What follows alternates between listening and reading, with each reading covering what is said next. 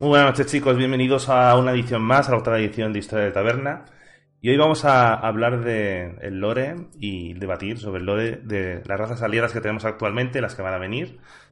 Y además intentaremos pues, discutir un poco, ¿no? intentar un poco adivinar qué posibles razas pueden venir en el futuro también, eso al final del, del debate.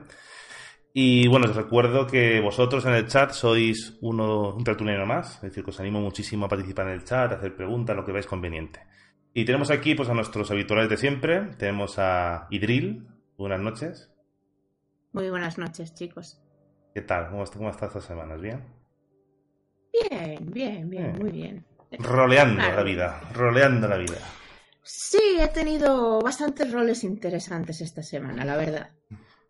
Y está roleando para pagar facturas y cosas de esas. bueno. bueno. Pero también es cierto, también es cierto que te que he abusado de tu amistad también para, para mi futuro. Paso está, paso está. Sí, que Drill en breve empezará a hacer también directos, es decir, o ha roto el contrato conmigo de exclusividad. Es broma. Mentira. Uf, uf, uf. Uh, lo que se está descubriendo hoy. Bueno, es horda que te puede esperar. Es broma, es broma. es broma, broma. Igual te, igual te rompen un contrato como te queman un árbol, ¿sabes? Todo así. Pero bueno, en fin. ya, es que si fueras un husky entonces estaría a tu lado, como el perrito de Gen, ¿a que sí? ¿A que sí? Bueno, eh, hablando de Gen, bienvenido. ¿Qué tal, Gen? ¿Cómo estás? Pues muy bien, con ganas de, una taberna, que acabo de salir hace un par de orillas de otro streaming. Y bueno, a reenganche. Sí, bueno, que Gen ha empezado un proyecto junto a Mengu y otras, personas de Blitz Spot, que es una especie de, de, semanal, ¿no? Hablando sobre la teoría del WoW. Sí, si conocéis es por maníacos, es algo muy parecido, pero rollo Blizzard. O sea, es casi, casi lo mismo. Actualidad y novedades. Luego ponemos el enlace, ya que estamos. Y el señor Díaz de Carlana, ¿qué tal? Bienvenido. Oh. Hola, hola chicos, ¿cómo va? Saludo para toda la audiencia. Muy contento de estar otra vez acá con los compañeros. Oye, felicidades por tus 80.000 suscriptores en tu canal de YouTube. Gracias, gracias hermano. La verdad que esta semana volví a hacer video y, la verdad que la gente me, me recibió muy bien. O sea, estuve ausente casi un mes y la verdad que el apoyo de la gente fue muy bueno y bueno, y también se dio los 80.000 suscriptores, así que muy contento porque es una cifra que nunca pensé que iba a llegar. Siempre digo, capaz que si algún día llego a algo máximo va a ser 50.000 nomás. Pero bueno, ahí está, así que muy, muy contento. Le, estás pisando los talones a Santi ya. Ah, y por cierto, el, su seguidor número 80.000 ha sido Jaina Valiente, uno que se ha puesto el nombre Jaina Valiente. o sea, es doble, doble, doble regalo ahí. Que te siga Jaina encima, que te siga tu, tu héroe, uno de tus héroes favoritos. Encima. ¿Qué, más se puede pedir? Pues nada, se puede pedir nada más. Bueno, pues vamos a empezar el debate. Eh, vamos a hablar, vamos a ir pasando de, de raza en raza aliada, ¿vale? Y quisiera empezar con una de las razas que, más nos llamó la atención la pasada expansión en Legión, que son los, los Noche. Que es una raza que empezó, bueno, la hemos tenido jugables de finales de Legión, conocimos la historia de ellos. Es una, es una raza que se, que se remonta a tiempos de, de Atsara, realmente, porque digamos que es como el último vestigio del Imperio Caldorei de aquella época. Y una de las grandes expertas de todo lo que rodea a los elfos es Idril. Entonces quisiera que empezaras tú a explicarnos un poquito, sobre todo para... A ver, todo el mundo hemos visto el lore más o menos, hemos hecho misiones, pero para explicar un poquito el trasfondo de, esta raza. Sí, a ver, anteriormente, mm, ya lo sabéis, no, eran, eran Caldorei, Saltonato en realidad. Eh, esta ciudad estaba bastante cerca de Cinashari. Anteriormente no se llamaba Finashari, la ciudad que imperaba la reina Shara. Tenía otro nombre, tenía otro nombre y era, y era bastante extraño. Espérate que tengo aquí la chuleta, perdonadme. Porque si no, no me acuerdo. Eso no se vale. No, perdona, perdona, nada que se, nada que no se vale. Yo he hecho mis deberes, pero también es cierto que hay nombres que se me escapan. Sí, sí, pero esto es el examen. Es el examen final. Y, y mírate, mírate, el, mírate el micro que está con el ruidito ese de qué pasa. A ¿Otra vez? Ay, qué, qué O sea, le, peta el micro, anda con chuletas, yo, en serio. Yo no digo nada, cuando esté en su stream ahí sola en su canal, yo, yo no digo nada. Sí, sí, sí, sí. queréis, queréis hacerme la vida imposible, pero jamás... mandándonos a la mierda en 3, 2, 1... ¿Dónde está mi cámara? ¿Dónde está mi cámara? No me vais a vencer, pana. Bueno, a lo que iba. que, me, que me subo arriba y luego después nos vamos a la batería. Ah, bueno, se llamaba antes el Undris. ¿Vale? Bueno, pues eh, el, caso, el caso es de que en Suramar, bueno, pues eh, tal ciudad cada vez habían pues más altonato, ¿no? O sea, antes en Suramar era eh, donde había nacido de algún modo pues la adoración a Elune, ¿de acuerdo? Pero en, en, el momento en que empiezan pues a manejar más lo que es la fuente, lo que es el pozo de la eternidad, disculpa, pues claro, pues se alejan de alguna manera eh, de la adoración a, a, Elune, a pesar de que evidentemente tienen pues sus templos, porque en Suramar tenían el templo de Elune, de hecho era pues el mayor templo que había, y todavía se, eh, concebía pues la adoración a Elune, aunque no eran tan devotos como por ejemplo pues eh, los, los, las sacerdotisas o en el caso pues los druidas, etcétera, porque estaban más, más centrados en poder sustraer eh, poder arcano del pozo de la eternidad. ¿Qué sucedió? Pues cuando la legión eh, hizo como, o sea, cuando los altonato pues llamaron a la legión al intentar eh, profundizar aún más en el poder del, pozo de la eternidad, pues digamos que mm, con el tiempo los de Suramar, especialmente Lisande, vio que algo no iba muy bien. Más que nada porque ya sabéis que Atshara quiso un trato con, con, con la Legión Ardiente. Hmm. Y aunque lo, habían altonatos que estaban a favor de, de, de lo que es Atshara, no todos lo estaban. De hecho, Elisande no es que no estuviera a favor de la reina, de hecho, prácticamente todos los altonatos lo estaban. Lo que estaban viendo era que todas las promesas que estaban haciendo la legión a, a los altonato porque la legión estaba matando a su pueblo, estaban matando a los Caldorei, mm, no era precisamente lo que estaba, entre comillas, prometido a la reina Adshara. Y sentía Lisande que estaba peligrando su pueblo. Entonces, eh, cuando querían abrir un portal utilizando el templo de Lune para que viniera también la legión, pues lo que hizo Elisande fue lo siguiente. Con sus consejeros utilizaron los eh, pilares de la creación porque mm, Suramar, aparte de que eran, mm, digamos, reunían bastante conocimiento, también eh, conseguían artefactos en el mundo, artefactos poderosos que, los estudiaban y los eh, querían investigar de algún modo. Entonces cogieron estos pilares de la creación para poder sellar definitivamente ese portal y, a su vez pues protegerse de la legión, que fue entonces cuando crearon esa cúpula para que la legión pues no les viera nunca más a, los habitantes de Suramar. Lo que se refiere a la duración de Elune, poco a poco digamos que lo fueron dejando, ¿de acuerdo? El templo de Lune ya no estaba, o sea, se había destruido una vez sellaron eh, el portal, el templo petó, y no la volvieron a reconstruir, evidentemente. Y no solamente eso, sino que los, otros templos de la luna que estaban a las afueras de Suramar, que es donde se conoce ahora mismo como la costa abrupta, eh, Aewin utilizó esas ruinas, que antes estaban debajo del agua, pero en el segundo cataclismo con a la muerte, pues parece ser que levantó Suramar y levantó también las islas abruptas, pues allí escondió dos, eh, dos, artefactos, digamos, lo que es el ojo de Sargeras y lo que es un bastón también muy poderoso. Pero esas, esos templos de la luna estaban en ruinas. ¿Qué quiero decir con esto?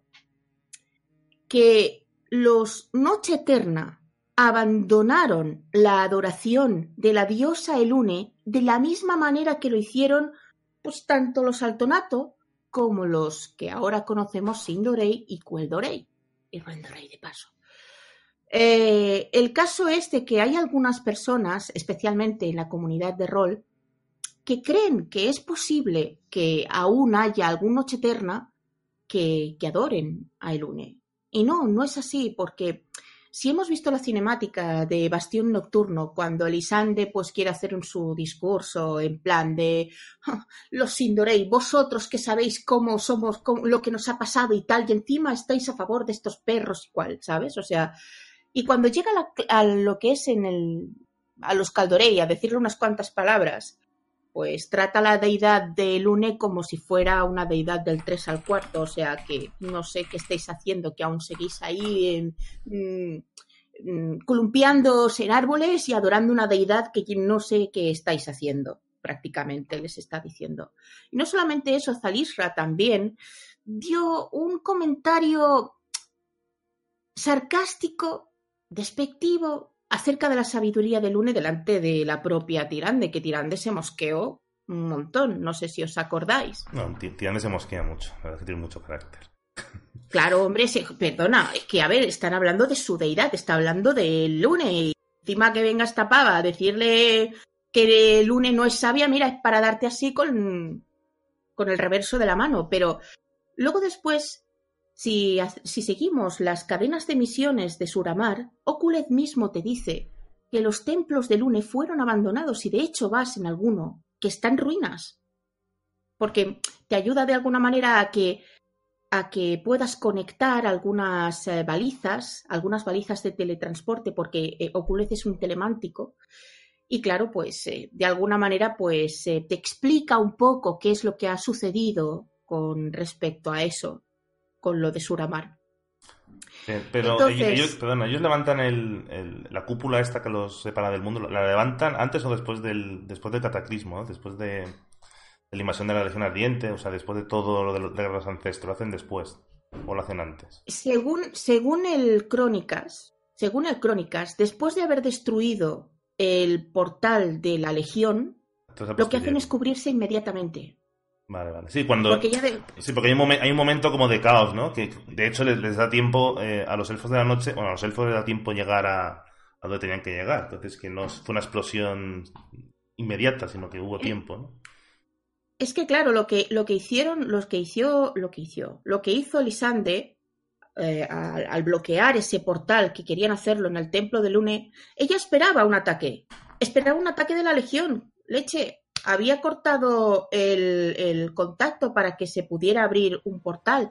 Fue a partir de ese momento cuando empezaron a querer abrir un portal, pero ya no con, con el templo de Lune, ya quisieron abrir un portal en el mismo pozo de la eternidad.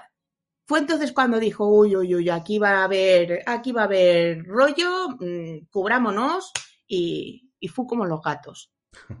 Porque, sí, porque sabían de que iba a pasar algo. Es que Elisande ya lo veía de una hora lejos, que eso es lo muy, eso es lo bueno que ha tenido Elisande, y ha protegido a su pueblo durante todos estos 10.000 años. O sea, una pasada. Y lo mejor de todo es que han mantenido siempre un contacto con la magia. O sea, cuando ocurrió esto, ella creó la, la, fuente de la noche, la fuente de la noche. Mm. Y, fue en ese momento cuando él, cuando Elisande, pues em, alimentó a su pueblo gracias a la fuente de la noche. Seguimos con la fuente de la noche, nos cubrimos y oye, mira, que se maten entre ellos. Si petal con el cataclismo y tal, pues en fin, em, no pasaba nada, estaban cubiertos. De hecho, incluso cuando se derrumbó, o sea, cuando cayó al, fondo del mar Suramar, a ellos no les pasó lo que habéis visto en la cinemática de Ashara, ¿no? Que Adshara no podía aguantar toda esa fuerza que venía, ese, ese pedazo de tsunami que se estaba cargando Zinashari. Mm. Porque estaba sola. No podía aguantar toda, toda esa fuerza desmesurada. Estaba sola para poder aguantar. Con su propio poder. Entonces. Se, quedó sola casi en el epicentro del. Bueno, con sus. Con sus tres o cuatro. Con poca gente, ¿no? Con. Sí. Entonces, claro, Elisande sí que tenía, tenía gente para poder levantar el, el, escudo. Tenía sus consejeros. O sea, tanto Elisande como unos cuantos más fueron quienes hicieron esa cúpula. Y bueno, pues siempre han mantenido un contacto con la magia. De hecho, comparado con lo que son los, los elfos, los Indorei, ahora mismo, los, los Noche Eterna, tienen un conocimiento muchísimo más avanzado que los, que los eh, Sindorei o que los Queldorei. porque siempre han estado en contacto. Los Sindorei, los Sindorei barra Queldorei antes eran Queldoreis, todos, evidentemente, pues estuvieron durante 1500 años en el exilio, pero no probaron ni una gota de maná, ni una gota de magia. Mm. O sea, sí, Dadremar tenía el vialcillo que le había churrigado de, de lo que había hecho Illidan, que Illidan antes de que pete todo, pues eh, cogió y dijo, yo voy a llenar estos viales por si acá, no sea que no tengamos lo que, lo que, lo que tenemos que tener por derecho, que es pues, la magia arcana. Eh, y durante todo ese tiempo, pues ya se sabe que los Sindoré pues, han sufrido ese cambio evolutivo físicamente hablando. y lo mismo ha sucedido con los... Física culturalmente, física y culturalmente, claro, son 10.000 años de... Claro, o sea, envuelve todo. Envuelve todo. No quiere decir que hayan abandonado todas las costumbres a nivel de, de, lo que es tema lunar, porque no es cierto.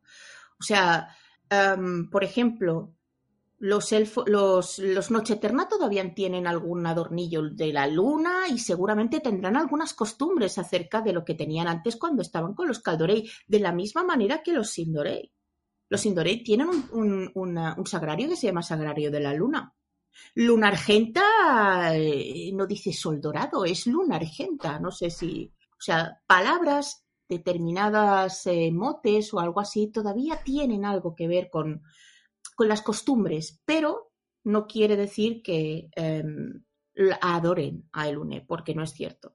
No la adoran. O sea, ellos ya tienen lo que consiguen, lo, que lo que no les daba, por ejemplo, el para necesitar la magia de la luz o arcana, en cierta manera tenían que someterse a ella. Pero si, ¿para qué someterse? Si lo tenemos ahí en el pozo de la eternidad, lo sacamos y punto.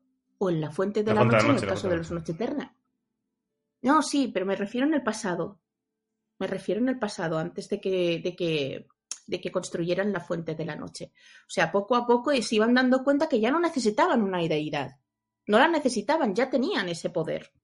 Entonces, eh, digamos, que los, digamos que los elfos pre-cataclismo, o sea, el primer cataclismo, pre-invasión de, la legión, eran, está, bueno, lo que dices tú, no, no tenían ninguna, ninguna necesidad de nada porque tenían el, tenían el pozo y lo tenían a su disposición y, estaban tan felices. Por eso es verdad que en, la novela, en la, trilogía, en la trilogía de la Gran Ancestro, se habla de eso, ¿no? De como que se alejan un poco de, de, las deidades, de la religión, ¿no? Porque son como... Sí. Eh, son, es, es, un, es un pueblo muy sibarita, muy suyo, muy... De hecho, eh, lo, chulo, lo chulo que fue volver a Suramar, ir a Suramar fue ese, ¿no? Porque realmente hemos visto... Hemos viajado en el tiempo, pero sin, sin hacer la barba ya de Draenor. Porque hemos visto un trocito del Imperio Caldorei, de cómo vivían, de las costumbres que tenían, esas costumbres de, de, su, de, su, ropa lujosa, de, todo lujo, de, no sé, muy, muy a lo griego, ¿no? Muy a lo griego, la última etapa de los griegos. Mire, lo que dice Volker 24, la única deidad tal vez fuera la luz, pienso yo. No, tampoco. Porque la luz la ven como una magia, es que en realidad es una magia sagrada.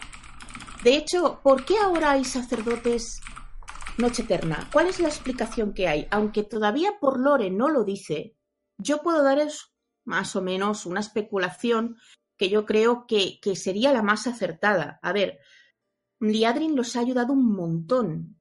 Liadrin es una paladina, es una caballero de sangre, pero sigue siendo una paladina. De hecho, incluso en, en, en Watt la llegaron a llamar a la Señora de la Luz. ¿Por qué? Porque a partir de lo que había sucedido en la Fuente del Sol, cuando Belen deja eh, la esencia de, de, Muru en la Fuente del, Sol, bueno, es que se emocionó. Si ella ya había sido una, eh, una creyente en la luz, tenía una fe bastante buena. Lo que pasa es que, claro, los miedos, las dudas, el pánico que había sentido cuando había pasado con la, con, con la invasión que sufrieron en Cuelzalas de los no muertos, pues claro, ¿qué sucedió? Pues que, que les venció los miedos, que eso opaca a la luz. La luz solamente entra en ti si no hay miedo, si no hay duda y no hay frustración. Es cuando se acerca en ti, cuando tu espíritu está tranquilo. Es una, es una fuerza, es una fuerza mágica que te pide que tu espíritu tenga que estar tranquilo y convencido de lo que vayas a hacer. O sea, requiere mucho tu espíritu en ese momento. No es como la magia arcana. La magia arcana no requiere nada de eso, no te requiere que tengas determinado carácter ni nada parecido. O que mm, es, es, difícil de explicar en ese sentido, pero ya os digo, es que cada, cada persona o cada raza, digamos, eh, tiene diferentes creencias con respecto a la luz. Pero hablando otra vez de los Noche Eterna, yo creo que la referencia muy buena que han tenido ha sido Lady Liadrin. Y que Liadrin de alguna manera les haya infundido la fe en la luz. O sea, de lo que han aprendido ah, inicialmente, que saben perfectamente los Sindorei de dónde proceden, de qué es lo que había pasado con, con, la guerra de los ancestros, qué es lo que había sucedido anteriormente con, con, la adoración a la diosa Elune. Todas estas cosas sí que, lo, sí que lo han aprendido los elfos de sangre o los Queldorei. ¿Por qué? Porque todo eso, todo lo que ha sucedido en la guerra de los ancestros, han servido de lecciones actualmente para ellos, tanto a nivel mágico, para utilizar la propia magia, como también a nivel de la luz, en este caso, como han aprendido la luz a través de los humanos, principio claro está también con el tema del luna y tal, o sea, han visto un nuevo, un enfoque, ¿sabes lo que quiero decir? O sea, el enfoque de lo que es el UNE y luego después el enfoque de lo que han sido al estar con los humanos.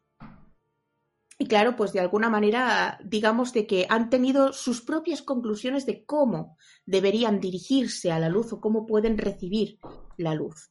Yo creo que más que nada lo que actualmente en el tema Sindorei lo han acogido más como, como los Draenei, en ese sentido. Precisamente porque los Naru han ayudado mucho al pueblo Sindorei. Pero me estoy volviendo otra vez a, sí, bueno, si queréis, a ver, todo, lo que preguntáis, todo lo que preguntáis en, en el chat y demás, yo lo voy apuntando a las cosas interesantes. Si queréis, vamos a ir siguiendo con la historia porque son bastantes razas para intentar cubrir un resumen de la historia de todas y luego vamos ya indagando y hablando de todo un poco. Eh, entonces, los Noche Eterna, entonces, llega un punto en, en que, bueno, hacen un trato, Elisandro hace un trato con la, con la Legión para sobrevivir. Sí. Mm, pues entregarles la fuente de la noche. Supuestamente en el cómic dice Guldan una parte del poder de, de la fuente de la noche. No sé cuál parte en realidad, porque creo que lo que hizo, lo que, lo que sucede al final del cómic es de que sí, sí, bueno, yo te doy todos los títulos, no te hago nada a tu ciudad, etcétera, etcétera, pero a la fuente de la noche yo te dije que me llevaría un cuarto, pero en realidad me llevo todo. Y os espabiláis, mm. ¿sabes?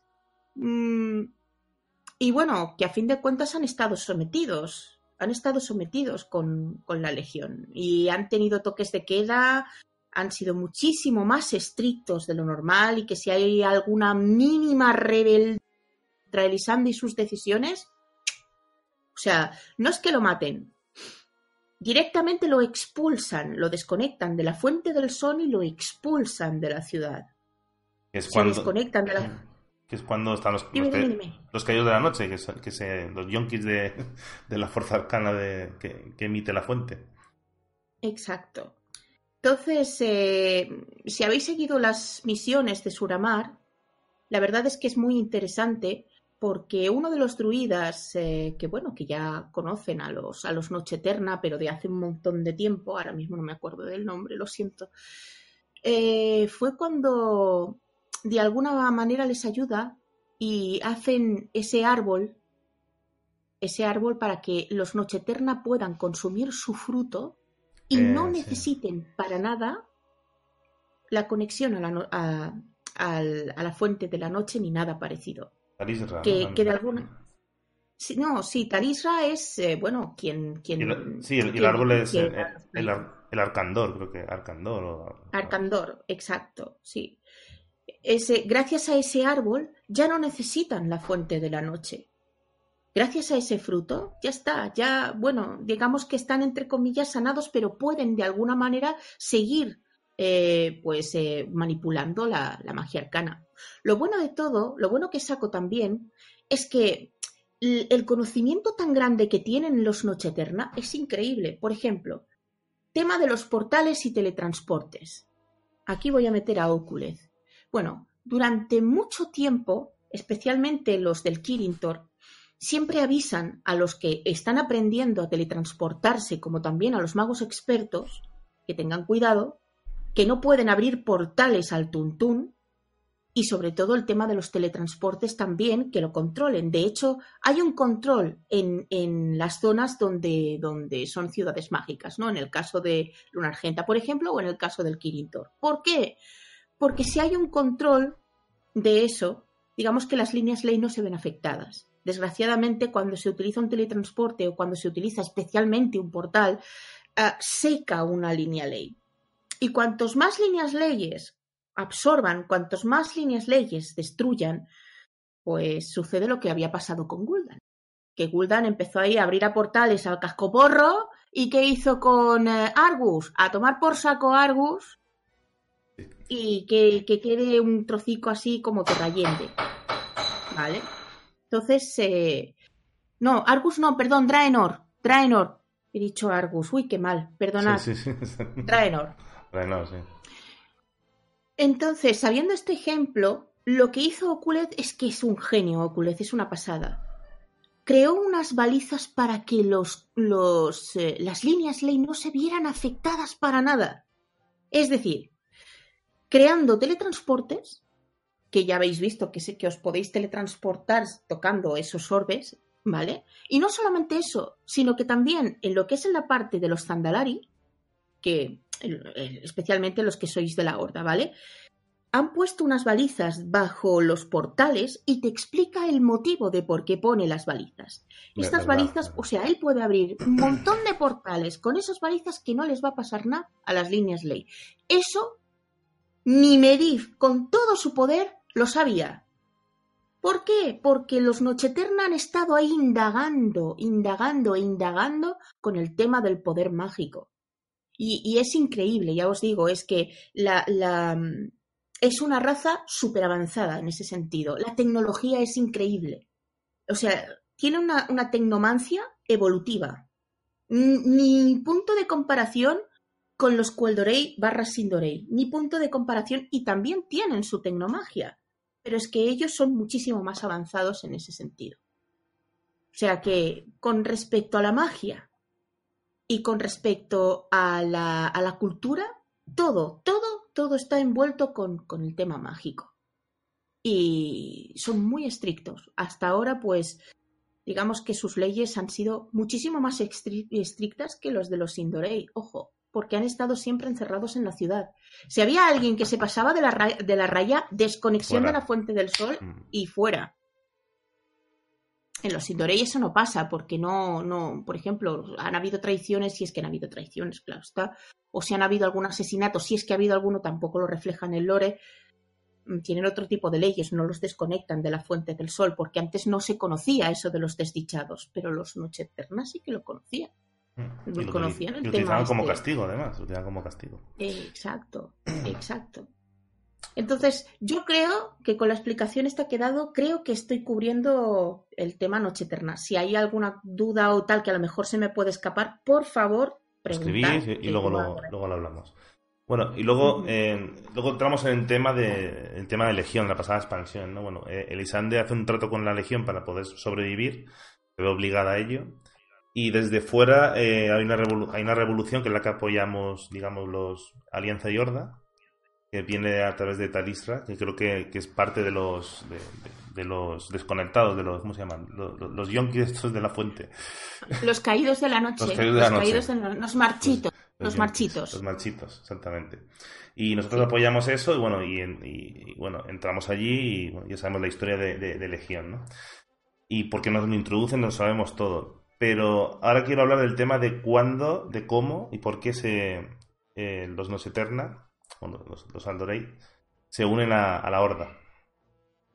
Porque realmente podían unirse a ambas facciones. Tenían en, la Horda tienen los elfos de sangre, digamos, y en la, Alianza tienen los elfos de la noche. Digamos que son familia, son primos, como, se puede decir. Pero tenían muchísima más afiliación con los Sindorei porque habían pasado exactamente lo mismo. Bueno, Talisra, sí, cierto, tiene más afinidad con los elfos de, sangre, pero Talisra sí que habla con, con Tirante, con el líder de, los elfos de la noche. Bueno, pero mm, habló con Tirande y vio de que va ahí con una preferencia estupenda y ¿qué quieres que te diga? Pues no. La trató muy mal. sí. pues voy. sí, la trató muy mal. Le dijo básicamente que no nos podemos fiar de vosotros, de, que le echéis vais. Básicamente. Claro, a ver. No, prefiero, mira, oye, prefiero mil veces a alguien que, o sea, a gente que realmente saben lo que nosotros hemos padecido y fiesta mañanera. Es, yo iba, yo iba a lo que dice el señor, eh, señor Astro Stark, bienvenido, por cierto, y Darkware. Eh, yo voy por ahí, ¿no? Eh, realmente la alianza dio más apoyo a nivel de lore, no hablo de nivel de jugabilidad. Aquí estamos hablando de nivel de lore. Dio más apoyo a, a, los Aldorei, la alianza. Y parece que sí que eh, Talisra sí que hace un primer movimiento hacia los elfos de la noche, como, como acercándose para unirse a la alianza, pero hay ese rechazo, ¿no? Pero la primera opción sí que parece que, bueno, ellos dijeron, pues parece que la alianza ha estado más encima de nosotros, ha estado más apoyándonos. Entonces la primera opción sí que parece que ya han sido la alianza, ¿no?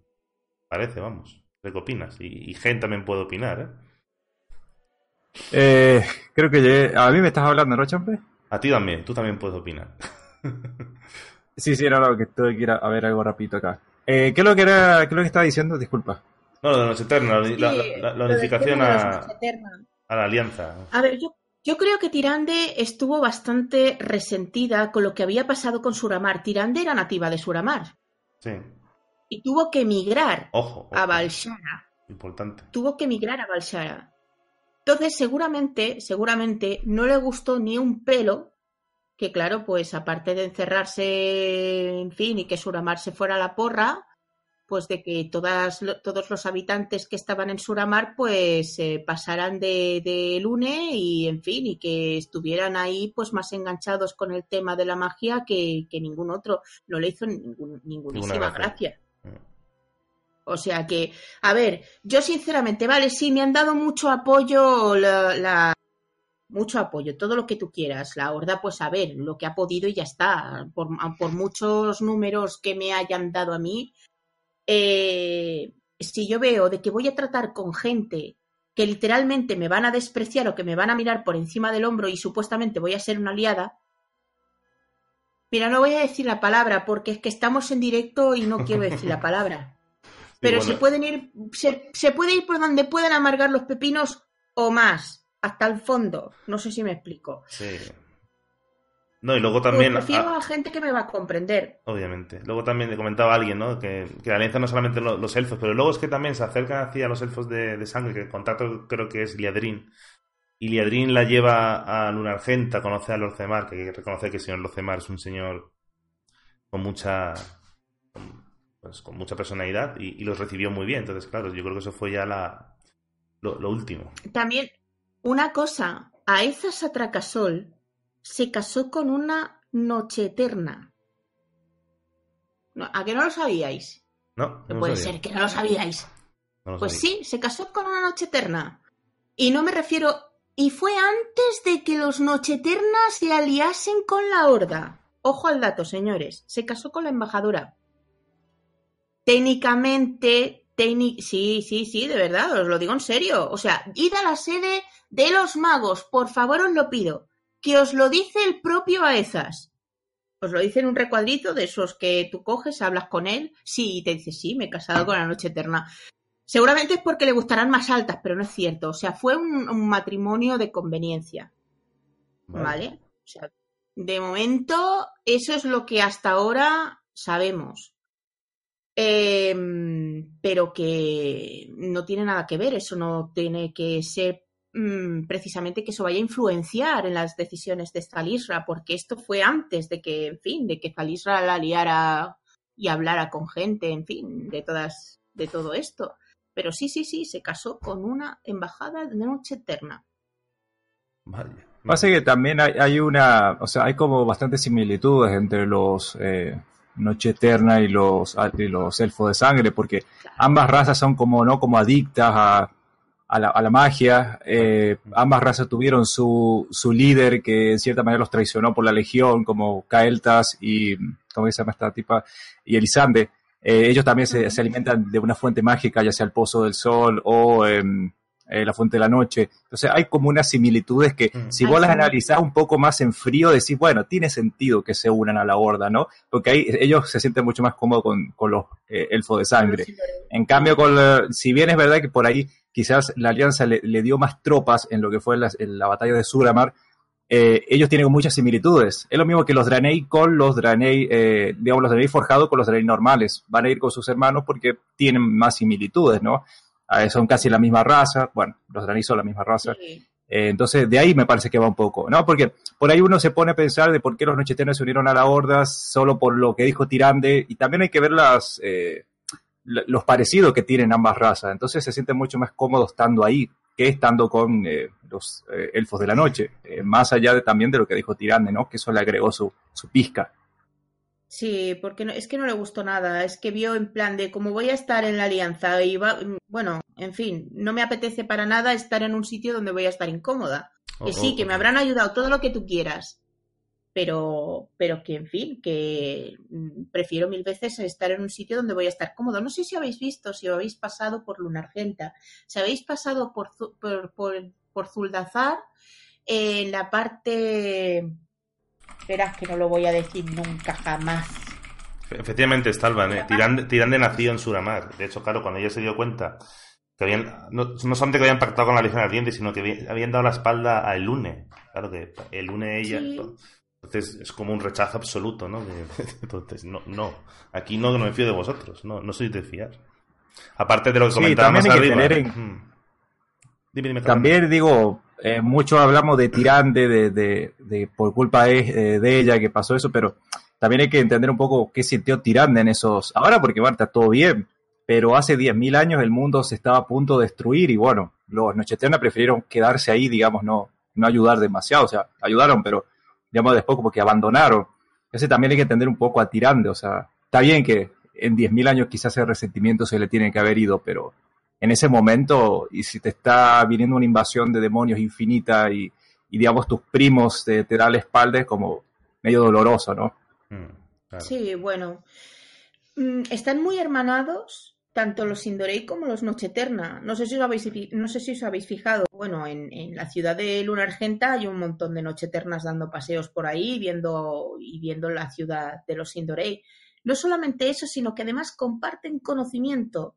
Los del relicario ahora ya no solamente tienen Sindoreis en el grupo de los relicarios, también hay, eh, también hay Saldoreis, también hay Noche Eternas. En los hallazgos arqueológicos que hay en Zuldazar, hay Noche Eternas también con los Sindorei en el relicario. Vaya.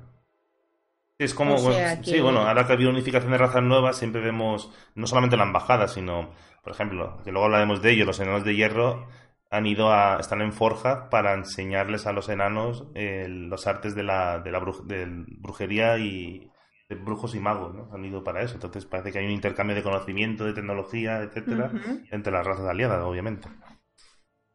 Pues Exacto. Y bueno, ¿qué es eso? Que los Noche Eterna pues están, están hermanados con los Sindorei y, creo que ya está, que hemos cubierto los Noche Eterna, creo. Sí. ¿alguna pregunta? No, eso después. Eso después. Lo preguntáis ahí y luego lo hablamos. Así vamos pasando por... Pues quisiera hablar ahora de... de bueno, me encanta Carlana, los Forjados de la Luz. Porque, bueno, nosotros conocemos los Draenei, sabemos la historia de los Draenei, los... Eh, bueno, hemos conocido más en profundidad la historia del Draenei gracias a, Legión, gracias a, cuando fuimos a Argus, el, el Triunvirato, el, conocimos la historia de Belen. Entonces nosotros conocemos a, los Draenei como que llegaron a, llegaron a, la Tierra, es decir, llegaron a Azeroth, se estrellaron, los conocemos, se unen a, a alianza, etcétera. Pero ahora surgen, aparecen, vamos a Argus y nos encontramos con el Ejército de la Luz, que digamos que son como unos Draenei bufaos, digamos. ¿Vale? Llevan milenios luchando contra, contra, contra la Legión Ardiente y, vemos que en sus filas están dos, dos personajes que creíamos desaparecidos o muertos, como son Turalion y, y, Aledia. Y Carlana, ¿qué nos puedes contar de Forjador de la Luz? Así un, un poco de resumen, estilo No Cacho y Drill, un poco resumen y, hablar sobre ellos un poco en profundidad. Eh, sí, bien. Primero que nada, eh, antes de hablar, digamos, de lo que son los forjados, hay que hablar de, cómo viene la historia de, los Draeneis eh, en WoW, no en la historia de, digamos, Canol. Hmm. Los Draeneis, en Warcraft 3 aparecen los Draenianos, ¿sí? que son los, los Draenei de Akamas, de, de Akama.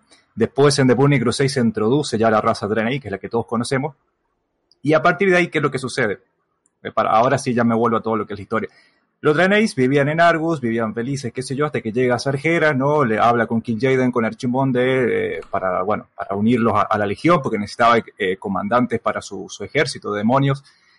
Y después este Belen es el que no lo escucha y, eh, digamos, reza a las estrellas y ahí aparecen los Naru para este, decirle que se lo iban a llevar a él y a sus seguidores a algún lugar futuro, que en el futuro iban a poder enfrentarse a la legión.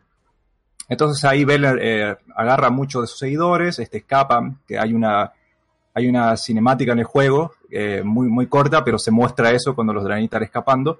Y bueno, ahí cuando eh, escapa la, la, nave, que no me acuerdo ahora el nombre, si es el Genedar, no, no, me acuerdo ahora el nombre. Genedar, el sí. Genedar.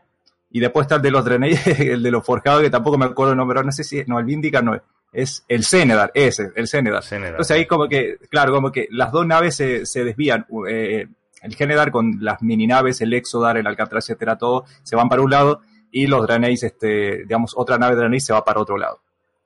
¿Qué es lo que pasa? Eh, los Draenei normales de Belen siempre han estado escapando de la Legión. Llegaban a un mundo, se asentaban, estaban un tiempo, eh, construían sus ciudades, qué sé yo, y de repente Kil'jaeden y Talgat, eh, el, el agente de Kil'jaeden, los encontraba.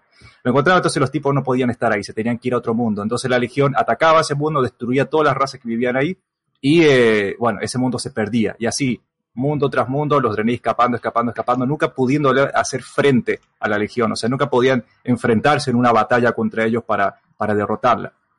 Eh, llega un, planeta que se llama eh. Eh, sí, Niskara creo que se llama. No. ¿Nisara? ¿Nisara o? Shargel, ahí está el nombre. Eh, Shargel, ¿qué es lo que pasa en este mundo? Que hay una, hay una Draenei que tiene la, el Ture, el bastón de los Naru, que es el arma artefacto de los sacerdotes, eh, no sé si sagrado, disciplina, no me acuerdo, pero tiene ese bastón. ¿Y por qué remarco este suceso? Porque esto se cuenta en, eh, en la historia de las armas artefactos de Legión. Porque ahí es de las pocas veces, si no la única, que los Draenei normales de Belen se plantan contra la Legión. O sea, porque los tipos llegan a un mundo y los demonios lo estaban esperando. Entonces ellos, mientras intentan escapar, mientras la mayoría de Draenei intentan escapar, eh, Ascara, que es la que porta a Ture, y otros 73 Draeneis son los que se enfrentan a todo el ejército de, la legión que lo estaba esperando ahí. Y ella con, con, ese bastón, que es un bastón que tiene, eh, digamos, eh, cualidades curativas muy poderosas, porque son los fragmentos de un Naru que había muerto hace mucho tiempo, ellos, ella y esos 73 soldados se enfrentan a cientos de demonios, miles, miles, miles, y pelean, pelean, pelean, no mueren porque el bastón lo, lo, los cura. Entonces ellos al final terminan perdiendo, pero logran que sus hermanos Belen y los demás Draeneis este, escapen. ¿Por qué remarco esto? Porque esta es, como les digo, es de las pocas veces que los Draenei de Belen se enfrentan a la Legión. Entonces después ellos llegan a Argus, eh, a Draenor, perdón, ahí hacen su, sus casitas, qué sé yo. Bueno, después empieza todo lo que es el tema del ascenso de la Horda, empieza su, su batalla contra los orcos, que eh, en los primeros tiempos lo que es la novela de la ascensión de la horda se, se lo narra de una manera muy brutal cómo los orcos este, matan a, a los Draeneis, este, da bastante impotencia.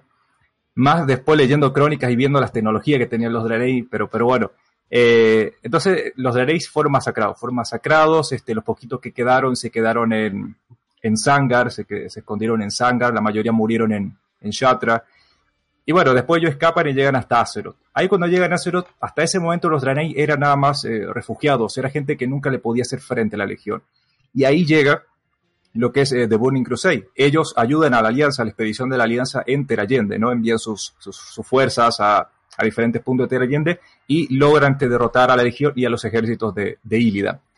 ¿Cuál es el tema con los forjados? Que en ese tiempo los forjados, y en miles de años que ellos, mientras los, esos Draeneis iban escapando, los forjados por la luz, que eran Draenei normales y la, la Narusira los lo transforma en, en no forjados, estuvieron todo ese tiempo enfrentándose a los demonios. Todo el tiempo, todo el tiempo, batalla tras batalla, refriegas, el mismo Turario le dice sabotajes, un montón de cosas.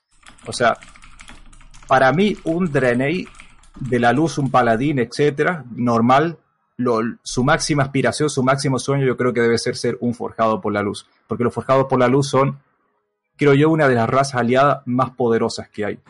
En su momento creí que era la más poderosa, ahora tengo mis dudas. Pero son gente, son Draenei muy poderosos que han estado durante milenios enfrentándose a la Legión. Porque vos podés pelear contra la Legión en una sola batalla, como la batalla del Montillar o alguna cosa así. Pero que estés años y milenios, milenios, milenios luchando contra los demonios, eso te da una cierta ventaja, un cierto conocimiento, una experiencia muy grande contra ellos, contra los demonios. Entonces, eh, a mí me gustó eh, la introducción de estos personajes porque demuestran que los Draenei's pueden ser una fuerza muy, muy, digamos, eh, que batalla muy bien, una fuerza muy destructora. Después llegan los sucesos de, Legión entre The Burning Crusade, Lich King, Cataclysmo, Pandaria y hasta Wallace Odran. Incluso los Draenei siempre se demostró como personajes débiles, muy débiles. O sea que. Me están huyendo, vamos, me están huyendo. Claro, sí, sí. O sea, los tipos estaban todo el tiempo eh, escapando. Eh, y por ejemplo, cuando va a ser la, zona introductoria de Wallos Dragon, la selva de Tanan, también ves que la mayoría son esclavos que los han capturado, qué sé yo. Y a mí lo que me gustó mucho de esa, de esa expansión es cómo Irel eh, y los termina guiando a los ejércitos del Valle Sombra Luna para que derroten a la Horda de Hierro en Carabor. Y después la terminan derrotando en Talador y bueno, después la ciudad del Fuego Infernal. Ahí fue como la primer muestra de amor de Blizzard para darle poder militar a los Draenei's, aunque eran de una línea alterna, ¿no? Pero eso me pareció muy, muy bueno. Y ya después llega Legión, donde los Draenei por fin dejan de escapar, dejan de, de huir y eh, se dedican a ayudarnos contra, contra la Legión. Ellos crean el, el Vindicar, eh, esta, esta, nave con la que viajamos a Argus, y ya se terminan encontrando con sus, con sus hermanos. Entonces Legión fue como la expansión donde donde los Draenei, digamos, dejaron de ser, por así decirlo, unos cobardes y se pusieron al frente. Ellos fueron los que guiaron la, vanguardia de la alianza hacia Argus. Y bueno, ya en Argus nos encontramos con los Draenei forjados, que eran parte del Ejército de la Luz. El Ejército de la Luz durante años se habló que, que era una unión de todas las razas que habían, digamos, todos los planetas que habían sido destruidos por la Legión, las razas que habían sobrevivido, eh, se habían unido en el Ejército de la Luz. Entonces muchos decíamos, bueno, cuando aparezca el Ejército de la Luz va a ser un montón de razas. O sea, yo siempre me imaginé el asedio a Argus como una cosa inmensa. Pero bueno, Blizzard no sé si no quiso gastarse en modelos o lo que sea. Todo, todo y eso pierde inmersión en la historia porque, a ver, la gente que no, no, profundiza en el lore se queda con la cobra de que, son todos Draenei, ¿no?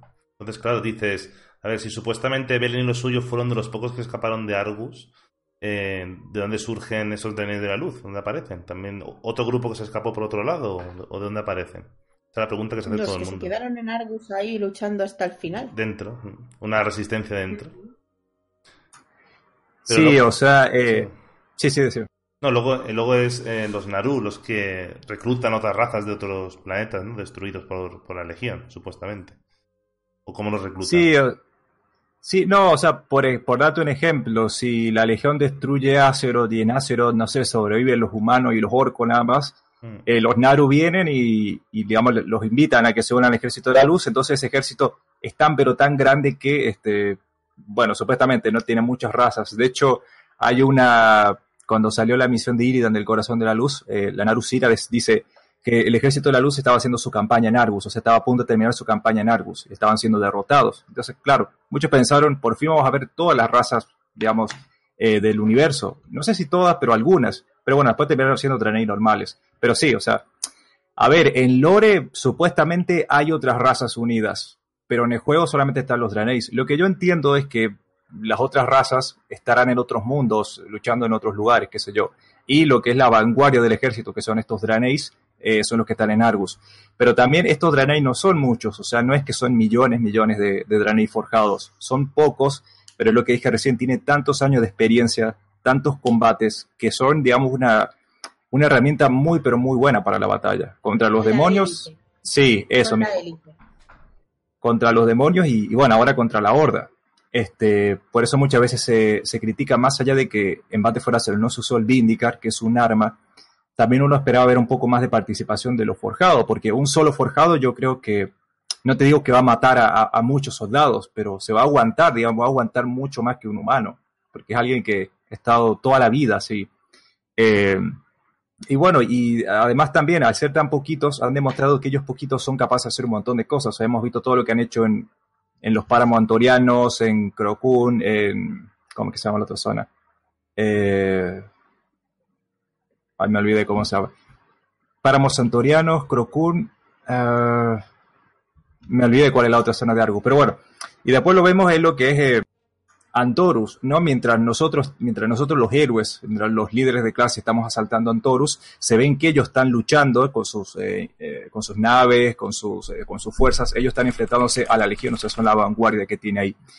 Entonces a mí los, forja, los forjados me parecen una de las razas más poderosas, una de las razas aliadas más poderosas, por la experiencia que tienen, por los poderes que tienen, que también tienen poderes de, la luz, pero sobre todo por la experiencia, porque están luchando durante años con la Legión, que más allá que en la, expansión de Legión fue derrotada con mucha facilidad, es muy difícil, digamos, e, enfrentarla en Lore.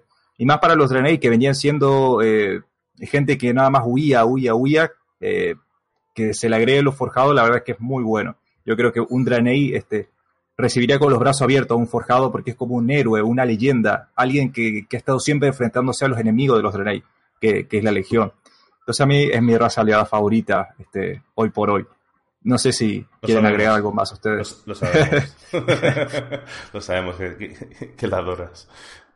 bueno, lo de Irel, no, diga, no digáis eso de Irel, por, que pobrecito Carlán no le va a romper el corazón. Pero bueno, eso son, es, una, es un uso alternativo, ¿no? Eh, es, es, otra historia paralela, digamos. Entonces, eh, lo podemos comentar, pero lo dejamos para después si queréis.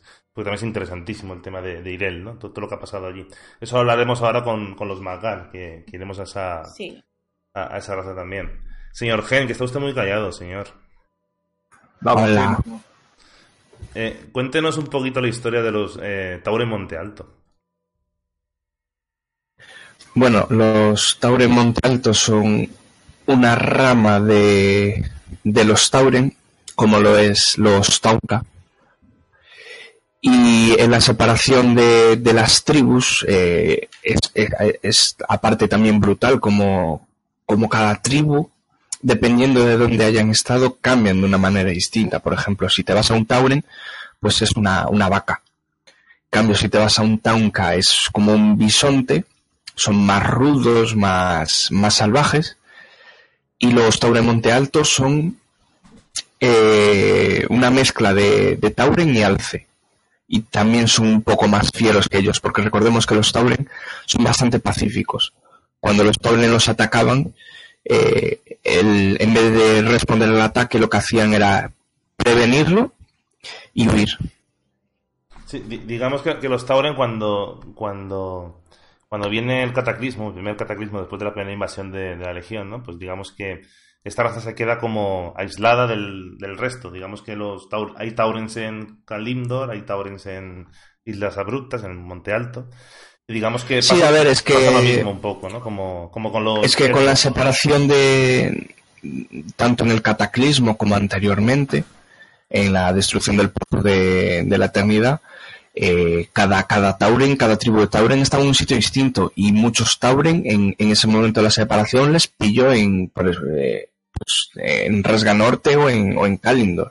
Y de ahí tanta, tanta distancia entre unos y otros. Y luego eh, la diferencia física de ellos son los cuernos de alce, ¿no? Pero eso es por porque recibieron durante la batalla de la Legión Cenarius, ¿no? La, bendición. Eso iba a contar. a ver, eh, cuando eh, comienza la guerra de los ancestros, eh, a ver si me sale el nombre, Corialstrath, que era el consorte de Alestraza, eh, llama muchos, a muchas tribus y entre esas tribus estaba los Monte Alto. Los Monte Alto obviamente responden a la llamada. Entre ellos destacaba un pequeño tauren que se llamaba Huln. Huln. Huln. Huln. Y Huln llevaba algo muy interesante encima que se llamaba la garra feroz. Que por cierto, eh, eh, que leí por ahí en el foro y está bastante mal hecho. La garra feroz no fue creada en el momento del ataque al, del primer ataque de la Legión, la guerra de los ancestros. Fue creada muchísimo antes del ataque. O sea, la garra feroz no fue creada para el ataque de la Legión. Bueno, eh, en esa misma batalla se encontraba eh. Y Cenarius, en, un momento eh, de la batalla, eh, comprueba como Hulk se mete en medio de los demonios y empieza a toñas allá en medio. Esto le sorprende de tal manera Eh, dice Lea- Leandro que se me escucha mal. ¿Se me oye mal? Un poquito. Un poquito. Es que no puedo Sí. hacerle nada. No, no, Lo, lo siento, pero no puedo hacerle nada. Bueno, eh... Las donaciones para un micro. No, lo que tengo es que mudarme, o no sé por qué estoy ya... Eh, es que para que lo entendáis, eh, Gen no usa cámara y el micro es que tiene un mega de conexión. de- va, va con, va por cobre, el pobrecito. Entonces, eh, es de los míos, eh, entonces. Sí, También sí, sí. tengo. Está en la, es- está en la prehisteria. yo, yo, Sí, yo, yo- his- prehistérico sí que estoy ya. Yo cuando, lo, cuando, cuando lo conocí le mandé una captura de, de mi test de, de conexión, 600 megas, se lo mandé por, por DM, por Twitter. Y, y le puse una cosa muy bonita. Le puse una frase que le dijo, "M- me has enamorado. Bueno, pues tú tranquilo. Tú Bueno. tranquilo. Se escucha bien, es un poquito... Eh, pero se escucha. En esta, en esta batalla, la termina la batalla, Cenario se acerca a Huln y lo bendice tanto a él como a toda su tribu, a todos sus seguidores, a los Monte Alto. Esta bendición se identifica por los cuernos de alce, que cuanto más grande sea el cuerno de alce, mm, por así decirlo, mayor bendición tiene ese Tauren. Es como los ojos dorados en un elfo, es una, un signo de, de prosperidad. Y, y poco más tienen, esa es la, la creación de, de los Tauren Monte Alto, es, un, es una de las tribus bendecidas por Cenarios. Mm, Sí, bueno, esa es su característica física, digamos, ¿no? Son un poquito, no agresivos, pero son un poco más... eh, no, son, no son como Bane, ¿no? Son un poquito más directos para... Si hay que luchar, se lucha, no estamos negociando, ¿no? Tiene un carácter un poquito más...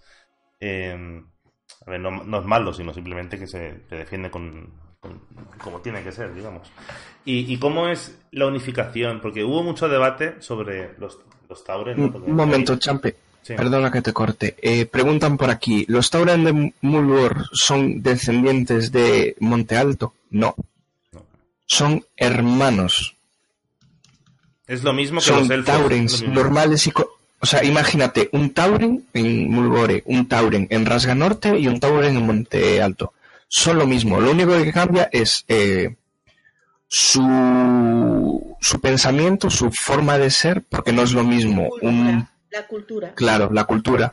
No es lo mismo eh, los tauren adoradores de Ordos que los tauren eh, de Mulgore por ponerte un ejemplo rápido. Cambia mucho la zona, cambia mucho la cultura, pero son, son lo mismo. Vienen partiendo de un Tauren primitivo a los Tauren que son ahora, pues tienes los Tauren de Rasga Norte, que son los Taunka, los Tauren de Mulgore, que son los casi casi eh, prehistóricos, los Taurens adoradores de Ordos y luego los Taurens eh, de Monte Alto. Es como, es como lo que ha pasado con los elfos, ¿no? Digamos, los elfos de la noche, elfos de sangre y los noche eternas son, antes, pues eh, pertenecían a un imperio, un mismo estado, puedo decirlo de alguna forma. Y con la destrucción de, de Azeroth, pues, pues claro, a unos coge una zona, otros en otra, y han evolucionado difi- diferentemente, a nivel cultural y físicamente, ya está. Es, es eso, esa es la diferencia. Sí, es lo mismo, es lo mismo, en serio. Eh, Yo creo que es buen momento para que cada uno diga cuál es su raza Tauren favorita. Ahora yo os digo los Young Gold que no lo habéis mencionado y os dejo. ahí, muerto. Los Jaungol son los Tauren adoradores de Ordos. Mm, lo ha dicho, lo ha comentado. Lo he dicho, lo que pasa es que no se me, no se me acuerda el nombre. Hola, soy decir Jungle, mira, Jungle. Está, Sí, eh, preguntabais por ahí, los Tauren que están en Pandaria son los Jungle, que son los adoradores de Ordos, exacto. que son Taurens de Monte, uy, perdón, de, mm, de Mulgore, pero que se les fue la pinza. Y mucho. Mm. Pues Por ahí te escapas.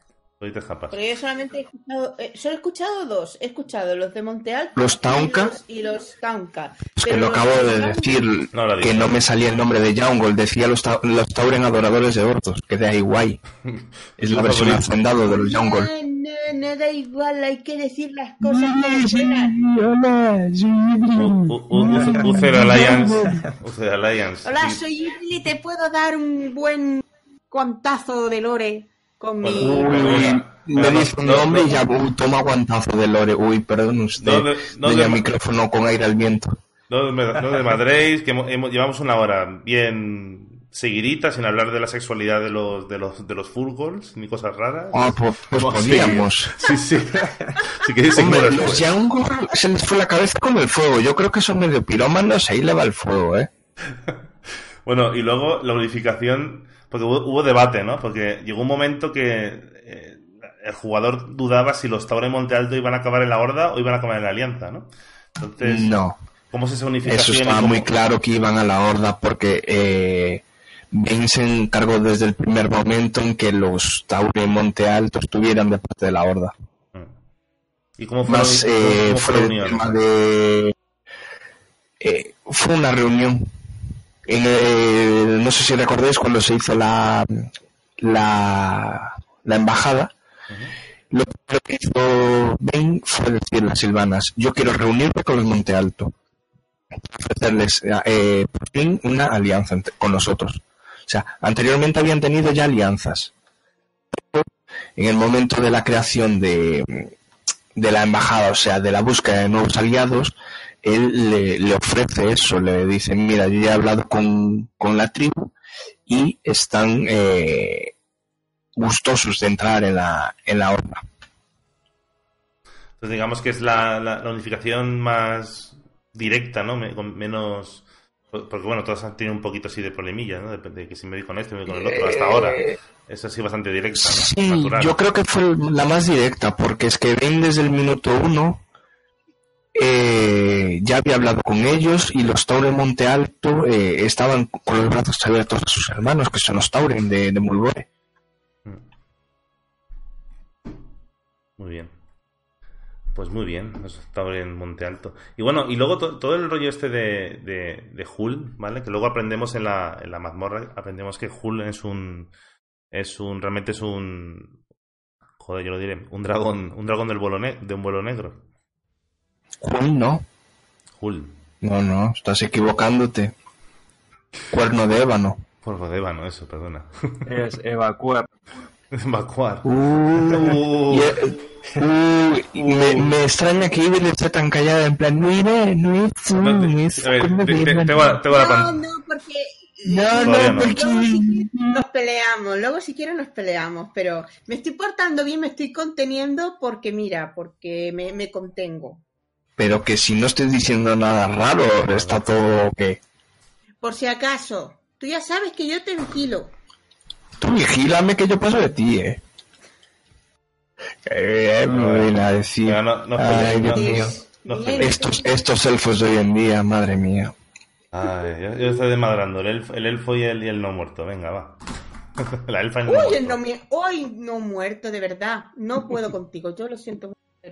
¿Qué pasa? ¿Qué pasa? Que por no tener carne ya, ya estamos con el racismo de las carnes. Venga. Como, como decía mi mujer en el chat, que, que, que las armaduras no, no- eh, Como son todos huesos, no, no pueden ponerse armadura porque se, ca- se caen. A- atienda lo que a lo- atienda lo que dice el Sam. Respeto a la Idris, que es la única que aquí tiene contrato. Exactamente. Yo también, demás, perdone usted, lo pero yo demás tengo en también negro. contrato y blindado. los demás están todos en negro, vamos. bueno, venga, bueno, venga, vamos a seguir. El cachondeo después, con las preguntas de la gente. Venga. Sí, a ver qué me querías decir. Eh, no, Eh, el cuerno de Eva no estabas. Sí, realmente era un, un dragón del vuelo negro. Lo descubrió eh, en la guarida de Nelzarión en, en Monte Alto y lo del ataque de sus propios hermanos, de ahí a que lo adoptara. Eh, no, es que me he liado o sea, yo solo. Quería comentar que había, había- tenía entendido que los, eh, los Tauren Monte Alto, además de repeler y heroicamente la, la invasión de, lo- de la Legión, porque fueron una de las razas que estuvieron ahí peleando al pie del cañón, también expulsaron a, a, a la muerte de la zona. Sí, Con el mismo artefacto que tú comentabas, es decir, que. la raza Sí, exactamente. Es una raza. Joder, pues. que- Sí, es una, una en, en comparación con los tauren normales, es Sí. una raza bastante brava, como, como diríamos. digamos que han hecho lo mismo con lo que hablaba antes Carlana, ¿no? Los Forjados de la Luz, digamos que redimen al Draenei de Bilucho y, y, y, y atontado y, los Monte, los Monte Alto crean un Tauren un poco más es un poco más estricto, no, como Bane, ¿no? Que Bane es muy, ay, no, yo quiero la paz. Eh, son un poquito más... No sí, a ver, porque es que está, no, es que a ver, son dos culturas distintas. Es lo que dije antes. El Tauren de Mulgore busca la paz, busca el sosiego, busca el no, el no enfrentamiento. En cambio, el, el de Monte Alto eh, es si te cruzas en mi camino te doy un, una pezuña en todo, en todo el cielo la boca. El, Tomás, no, me refiero a que sean débiles, no lo son. De hecho, cuando tienen que luchar son feroces, ¿no? Como, como nadie. Pero es, digamos que los de Monte Alto se lo piensan menos a la hora de defender lo, suyo. Porque, por ejemplo, cuando los Tauren tenían problemas con. ¿Cómo se llama la raza esta que. Bueno, que se unieron a la Horda por eso, porque la Horda les ayudó. ¿Centauros? Exacto. Cuando lucharon contra los centauros, realmente ellos preferían huir e irse a otra zona que enfrentarse con los centauros. A eso me refiero, que son. Eh, los Tauren base, digamos, son más. Eh, prefieren, intentan evitar el enfrentamiento más que los otros. Otros ya son más de. Llevamos aquí 20.000 años y de aquí no se mueve nadie. Es distinto, a eso me refiero. No que los eh, son culturas distintas. Dependiendo de, la cultura, pues vas a. Tienes un, modo de ver las cosas distinto. En uno vas a ver el, el enfrentamiento directo y en otro vas a ver, pues, la, la no pelea. Mm. Vamos a pasar a la siguiente raza aliada. Que esta me mola Hay una cosita nada más. Ah, la, eh, ah, el Hula Alta Montaña en su currículo también tiene la proeza de haber matado a Tichondrius en la Guerra de los Ancestros. algo que no me gustó, pero bueno, lo mató con el, la lanza del águila, ese que comentaba aquí en Quería agregar, eso, quería agregarlo a su currículum también. Sí, porque Telita. Tichondrius es alguien bueno, poderoso. Sí, a ver, eh, tiene un montón de, de, hazañas. Pasa que estar aquí contando cada hazaña en plan Santiago Matamoros, pues estaríamos esta mañana. Bueno, pues pasamos a la siguiente raza aliada y la voy a conectar con, con los Noche Eterna, porque cuando estamos en la, en la cadena de misiones para reclutarlos, ¿vale? Y llegamos al momento en que, en que llegan a Luna Argenta y se reúnen con los Zemar. ¿Y quién está allí? De repente de visita nuestra amiga Aleria. Aleria. Aleria, como sabréis, bueno, es una elfa de, sangre. De hecho, ella cuando vivía en Azeroth, eh, los, eh, los elfos de sangre tenían una alianza con la, con la alianza, de hecho. y claro, ella vuelve, le cuentan, oye, que, los elfos de sangre ya no son de alianza, y bueno, le cuenta toda la historia. Entonces va allí, en principio, yo imagino que va allí con la nostalgia de, de ver su ciudad, de donde, donde viene ella. Y pero sí que va con un mensaje del rey que no sabemos, de una oferta de, Anduin, que no sabemos cuál, no sabremos nunca cuál es, porque realmente cuando se le saca el tema a Locemar, Locemar muy elegantemente la torea, porque la verdad es que el Locemar es muy elegante ese señor. Y la torea, ¿no? Dice, ostras, qué, decepción más grande, creía que venías a, ver a tu gente, no venías a, a traerme un mensaje del niño rey. Entonces, digamos que Aleria hace un intento de, que eso se ha hablado mucho en foros y, cosas, ¿no? Se han intentado traer intentar traer los elfos de sangre a, la alianza otra vez, pero eso sabemos que es imposible. Em, pero hay un, encuentro allí. No sé qué, qué sucede, Idril, no puedes contar tú, porque es un momento confuso para mucha gente, ¿no? Cuando. Porque ella dice, oye, antes de irme me gustaría ver la fuente del sol, antes de. La fuente del sol, por favor. Y llega allí y pasa algo muy extraño. Sí, de repente empiezan a abrirse fallas y empiezan a aparecer, pues. Eh, eh, criaturas del vacío y bueno, de, hecho, antes voy a mencionar una cosa. Cuando ve a Leria, eh, Lord de Mar, no es que exactamente la, la, mm, la, esquive o intente sudar de ella en ese sentido, es que atrás estaba eh, Romaz, que no la convencía para nada lo que sucedía con Aleria, dejando a un lado de que, de que Aleria pues estuviese en la alianza, que a fin de cuentas Aleria venía en plan de os habéis equivocado de bando. Mm. Es que, a ver, es que menos mal que estoy yo aquí para deciros que podéis volver otra vez a la alianza y dejaros de tonterías de estar en la horda. Y Lord de pues evidentemente no le gustó nada porque él está a gusto en la horda. Román no le gustaba nada lo que había sucedido con Aleria, porque sabía que era Aleria. O sea, de mm, lo que, de que manipulaba el vacío, etcétera, etcétera. Eh, cuando había pasado lo que había pasado en la Fuente del Sol, que empezaron a, eh, de repente se empezaron a abrir fallas, eh, criaturas del vacío. Evidentemente, Aleria les ayudó pues, para reducir a esas criaturas y poder cerrar esas fallas, porque ella podía hacerlo. Claro, evidentemente la expulsan.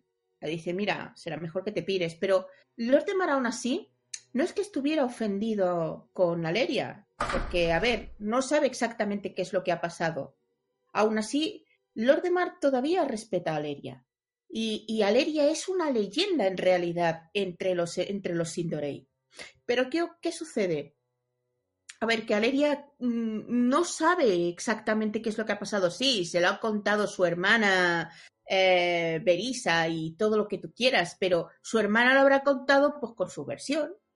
Evidentemente, no, no ha explicado exactamente de manera neutral, como es lógico, qué es lo que ha sucedido porque a fin de cuentas Aleria cuando viene pues con aire de soy la salvadora, vengo aquí a daros la bendición de la alianza, ya he hablado con el niño rey en Irsus. Bueno, pues dejando eso a un lado después de que lo hayan expulsado Romaz, dice, ¿ves cómo tenía razón de que no fuera esta a la fuente de, del sol? Que no me hacía ni, ni pizca gracia que la llevaras allí, porque en realidad Romaz estaba en contra de que la llevase a la Fuente del Sol. Sin embargo, ella sí, sí que tenía derecho a hacerlo. Tenía derecho muy, muy, para muy, poder ir a... Muy elegante lo más, de hecho, también, muy, consecuente con, con él mismo, sino, oye, a ver, está, estamos en contra de lo, de lo, que es ella, pero es una hija de Keltalas y como tal tiene derecho a, a ir allí. Está muy bien. Me, a mí me gustó mucho, a mí me ganó los Cemar ahí, la verdad. Hombre, es que Lord de Mar, a ver, vamos a ver, es uno de mis personajes favoritos de, de, Warcraft. Y a ver, tengo otros más, pero es que hay que conocer verdaderamente a Lord de Mar. A mí me molesta mucho con respecto a Lord de Mar, voy a hacer un paréntesis a Lord de Mar, eh, el hecho de que, ah, es que es Bob. Es que claro, como es que no hace nada. No, no, no, no, no. ¿Cómo que no hace nada? Vosotros no tenéis ni idea de lo que está haciendo Lord de Mar en realidad. O sea, han quedado poquísimos Sindoreis pocos elfos en realidad, poquísimos, el 10% de 150.000, en mi pueblo son 15.000, pero es que de esos 15.000 han ido unos cuantos a, a Caelzas, con Caelzas que de hecho fueron la élite quienes siguieron a Caelzas, especialmente hizo pues un, un ejército que quizás sean de 2.000 elfos más o menos, uh, contemos que ancianos y niños que no soportaron la, eh, que no hubiese mm, alimentación de, de la fuente de, del sol para ellos, pues también murieron. Y ya no solamente eso, sino que algunos se eh, enloquecieron hasta tal punto de convertirse en, en, desdichados. ¿Cuántos podrían quedar exactamente? ¿Diez mil? Estoy ahora especulando, ¿eh? Ojo. Sí, sí, sí, bueno, sí pero quedaron poquísimos. O sea, ¿cómo se va a ir Lord de Mar a la batalla y dejar con el culo al aire Luna Argenta? ¿Luna Argenta o Cualzadas? Ojo, ni de coña, me quedo aquí. De hecho, si leéis Sangre eh, a la sombra del sol, explica por qué Lord de Mar se queda. ¿Por qué Lord de Mar se queda ahí? Si viniera una invasión o lo que sea, él estaría ahí, al pie del cañón, protegiendo lo único que le queda de los elfos. Si es que no, tienen más, vale, sí, la horda le daría, sí, todo lo que tú quieras, pero él tenía que quedarse en Luna Argenta, ¿vale? Cierro paréntesis, ya dejamos esto a un lado. Eh, y bueno, por otro lado, pues después de hablar Aleria con el niño rey en plan, ay, sí, mira, la han rechazado. Seguro que volverán. Son un poco necios. ¿Qué vamos a hacerle? No, no te preocupes, que si se vuelven, tú no te preocupes, Aleria. Eso lo, bueno, eh, en el contexto, que si se vuelven, no te preocupes, que nosotros abriremos los brazos a los Sindorei, porque evidentemente pueden equivocarse y tal, aunque nos hayan matado a algunos de nosotros. No pasa nada. Que se vuelvan con nosotros y ya está, los perdonamos. Un momento. Paxel, muchas gracias por ese pedazo de host, tío. Muchas gracias. Bienvenido a todos, ¿eh? Perdona, sigue. Es que a este Paxel había que saludarle. no pasa nada. Bueno, pues lo que sí hace Aleria es que sabe que algunos de los suyos, algunos de los Sindorei, ojo, Aleria no es una Sindorei, ¿eh? Es una Queldorei. Ojo al dato. Ojo, ¿eh? Pero claro, evidentemente. No, no, no, lo digo más que nada porque me parece que por ahí. Eh, eh, mm, no sé si alguien ha mencionado algo que "Oh, es una alta elfa. Sí, cierto, es cierto. Muy bien. Es una Queldorei, exactamente. Eh, pues fue a buscar a los que se enteró supuestamente que había desterrado Ro- eh, Romaz a, a algunos que estaban estudiando el vacío. Y entonces dijo, bueno, pues voy a aprovechar a esos desterrados para poderlos ir a buscar. ¿Quién es un brick? Es un magíster. ¿Por qué es un magíster? ¿Qué es un magíster? Muy importante esto, lo que voy a decir, ¿eh? Ojo.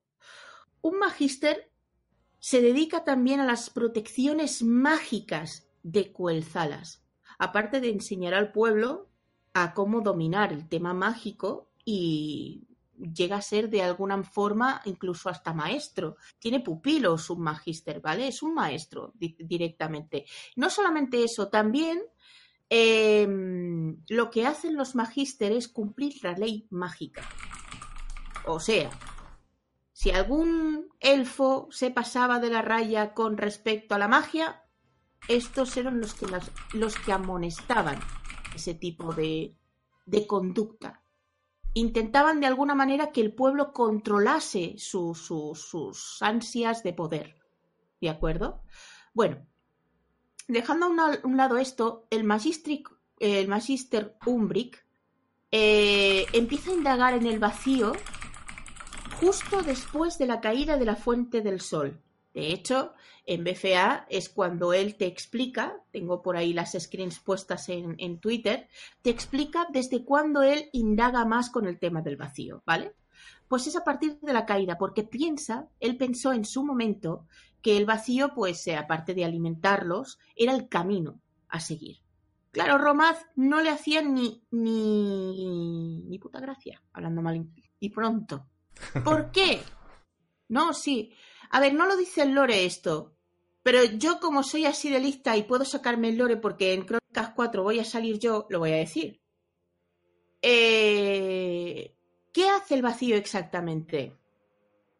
Eh, una persona que manipula el vacío escucha esos susurros asquerosos que de alguna manera pueden llegar a enloquecer, ¿cierto? De hecho, cuando hemos visto en Rasganorte, cuando em, gente que se ha metido en las minas para poder ir a pillar Saronita, los dioses antiguos pues les han recomido la cabeza a algunos y ¿qué ha pasado? Pues de que algunos pues se han suicidado o han cogido un- una espada y han empezado a luchar contra ti o lo que sea, ¿verdad? ¿Por qué? Porque han escuchado esos susurros, han enloquecido. Bien, Umbric tenía seguidores. Y yo te digo una cosa, yo estoy segura que es posible que algún seguidor de una mente un poquillo débil o que quizás no ha sabido de alguna manera em, luchar contra esos susurros, ¿vale?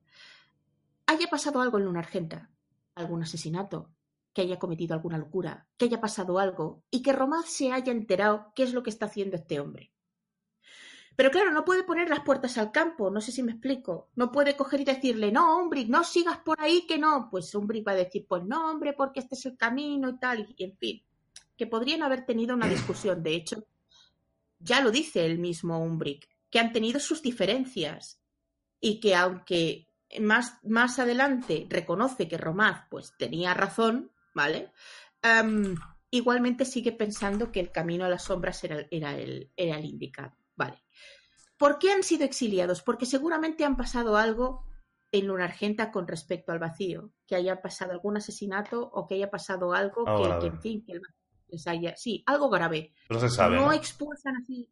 No se sabe, pero a ver, después de saber qué es lo que ocurre cuando alguien escucha los susurros, blanco y en botella. Sí, bueno, está claro. Digo yo, ¿eh? Mm, Sí, sí. Digo yo. Eh, una vez expulsados, bueno, siguen igualmente indagando en el vacío. Umbric cree que no pasa nada, puedo hacerlo, eh, hasta que un etéreo llamado príncipe no sé qué historias. Ahora no me acuerdo. ¿Cómo se llamaba ese príncipe? ¿Alguien que me ayude en la sala, por favor? ¿Cómo se llamaba el príncipe etéreo? Que me lo diga, que hable ahora o calle para siempre. Eh, Ah, que yo tampoco me acuerdo el nombre. No, no. Arun, Arun, no. Prince Jauma, no, por Dios, no. que- Ostras, no, tu lo menciones, habla ahí a Prince Jaume. no, no lo menciones que se enerva, no lo menciones. Pobrecito. Está muy. No, no, no, no, no fue el peregrino, no fue el peregrino. Porque el peregrino fue quien se comunicó con Aleria, quien le in- instruyó a que, a que de alguna forma pues eh, supiese cómo manejar el tema de- del, del- del vacío. Espérate que al final me vais a hacer buscarlo, puñeta. vais a hacer buscarlo, porque no es que no me acuerdo. Pero bueno, que A ver, yo- así de Ah, primeras vale, que me eh, Arun, recuerde, Arun. Safar, Arun. ¿Arun es? Arun. No, no se llama Arun. Pasa que en Vale, yo- Legión, en Legión hay uno que aparece. en A ver, yo universo. recuerdo a Safar, a Bilal y a Haramaz. Pues ¿Tampoco? ninguno de esos son. Si es que además están en las cinemáticas, por favor. A no ver, no pa- espérate. No pasa nada, no pasa nada. No pasa pasa nada. Gracias, Durzán, eso es. Urce, dale algo a este hombre. Use Alli- Alliance. Ex- exacto, muchas gracias. Durzán, eso es. Muy bien. Pues este tío los engaña. Los engaña para que los absorba el vacío. Es decir, los convierta en criaturas. En criaturas del vacío a tanto Umbrit como a sus seguidores. Aleria consigue parar esa metamorfosis. O sea, que no lleguen a, ser parte o a formar parte del vacío. Destruye a Durzan y, una vez lo destruye, pues salva a esas, a tanto a, a Umbri como a sus seguidores. Ojo, en ese estado en cómo están, que no son ni vacío ni mortales, o sea, están entre medio medio, son mestizos en ese tema, están muchísimo más vulnerables al vacío, pero muchísimo más. O sea, antes de no, de alguna manera podían tener determinado, pero en ese momento ya no podían tenerlo. Aleria les da un camino.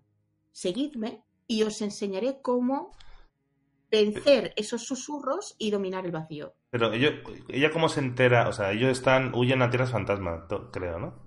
Están allí escondidos y están bastante eh, jodidos, vamos, porque no saben cómo están mal. Y Aleria, ¿cómo se, se eh, Aleria se entera de, de su presencia estando en, con, con lo que sucede en la Fuente del Sol, ¿no? El esto que sucede, que aparece el, el ensombrecedor este y todo eso. Ahí no se entera, ¿no? Que Está esta gente allí, ¿no? Que el vacío, que el vacío esté por, por, eh, por Cuelzalas muy posiblemente y que a lo mejor pues, esté un medio mosca, aparte de que mm, al ser de alguna manera pues la representante del vacío, vamos a ponerlo entre comillas, ojo, ¿eh? pues digamos que tenga esa sensibilidad, esa percepción en el que si sucede algo, especialmente en la tierra de Cuelzalas, pues que ella pueda de alguna manera poder estar presente y si nota determinada alteración en el vacío, que es donde estaban en las tierras fantasma, que es donde va esa falla directamente, que es en ese momento fue cuando, cuando descubre lo que, lo que había pasado con Umbric y sus seguidores y esos y ese etéreo pues que quieren en fin eh, transformarlos. Eh, una vez Aleria los salva Umbric le debe la vida y evidentemente se van todos con ella porque ella es la única salvación ella es la única que puede ayudarlos a que esos susurros no los escuchen y puedan vencer y manipular mejor el vacío Se convierte en el interior del vacío y ella los, los rescata, ¿no? Les los convierte otra vez, ¿no? Digamos. No, no, no, no es que los convierta otra vez. los Ellos ya son Rendorei.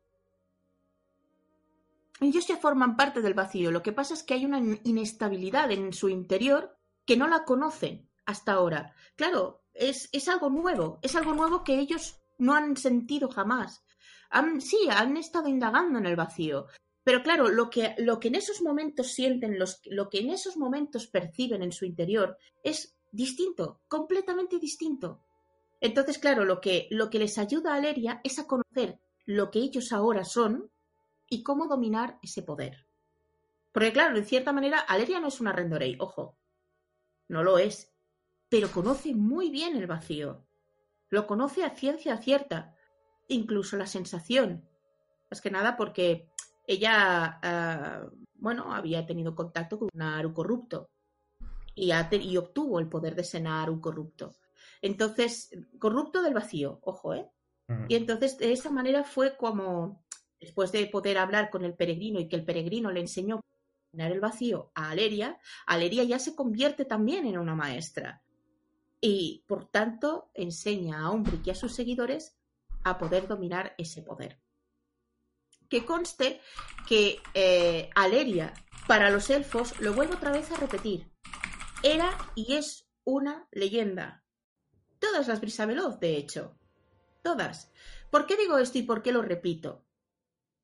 Porque em, dejando a un lado las decisiones que tomen las Brisa Veloz, todas, o sea, tanto Berisa como Aleria como la jefa de guerra, mm, no sé si lo habéis, no sé si lo habéis leído o si habéis hecho, por ejemplo, la campaña esta de, la Fuente del Sol, o sea, cuando cae eh, Luna Argenta y, hacéis la, armadura dinástica, ¿no? Sí. Pero Lord de Mar dice de que eh, Silvanas era la general forestal de Luna Argenta. Era una leyenda. Sí, tendrán sus diferencias, pero lo que hizo en vida jamás lo va a olvidar. Y por eso la sigue. Pero es que, claro, también está la diferencia en que Aleria también es una y hay varias personas, no rendoréis, ojo, que son sindoréis, si habéis ido a la falla, hay rendoréis y cueldoréis aprendiendo del vacío. Pero no son, no son rendoréis.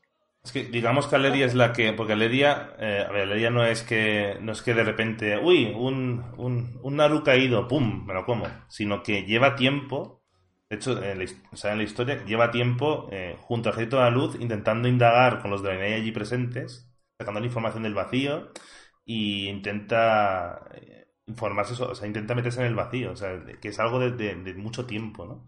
Hasta que llega al punto del dominio. Y em, el Doréis y el Doréis.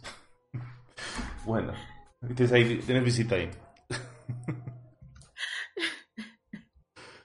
el amalaz este que me ha hecho mucha gracia. gracias, gracias. Entonces, digamos que Aleria encuentra a esta gente, digamos que son los, los primeros, ¿no? Eh, eh, Rendorei, podemos decir, básicamente. Y ahora están... Sí, los Rendorei son poquísimos, ¿eh? Es que yo no entiendo por qué Blizzard haya puesto como raza jugable... Porque es bonito. Como si, sí, como si hubiesen aquí... Ahora creo, no es creo que es la tercera raza más usada ahora mismo in-game, me refiero. es una locura. Pero eh, bueno, lo que estamos hablando, me refiero esa gente es, digamos, el núcleo de los Rendorei, pero están reclutando a, nuevos, a más gente. Claro, no solamente elfos de sangre, sino de.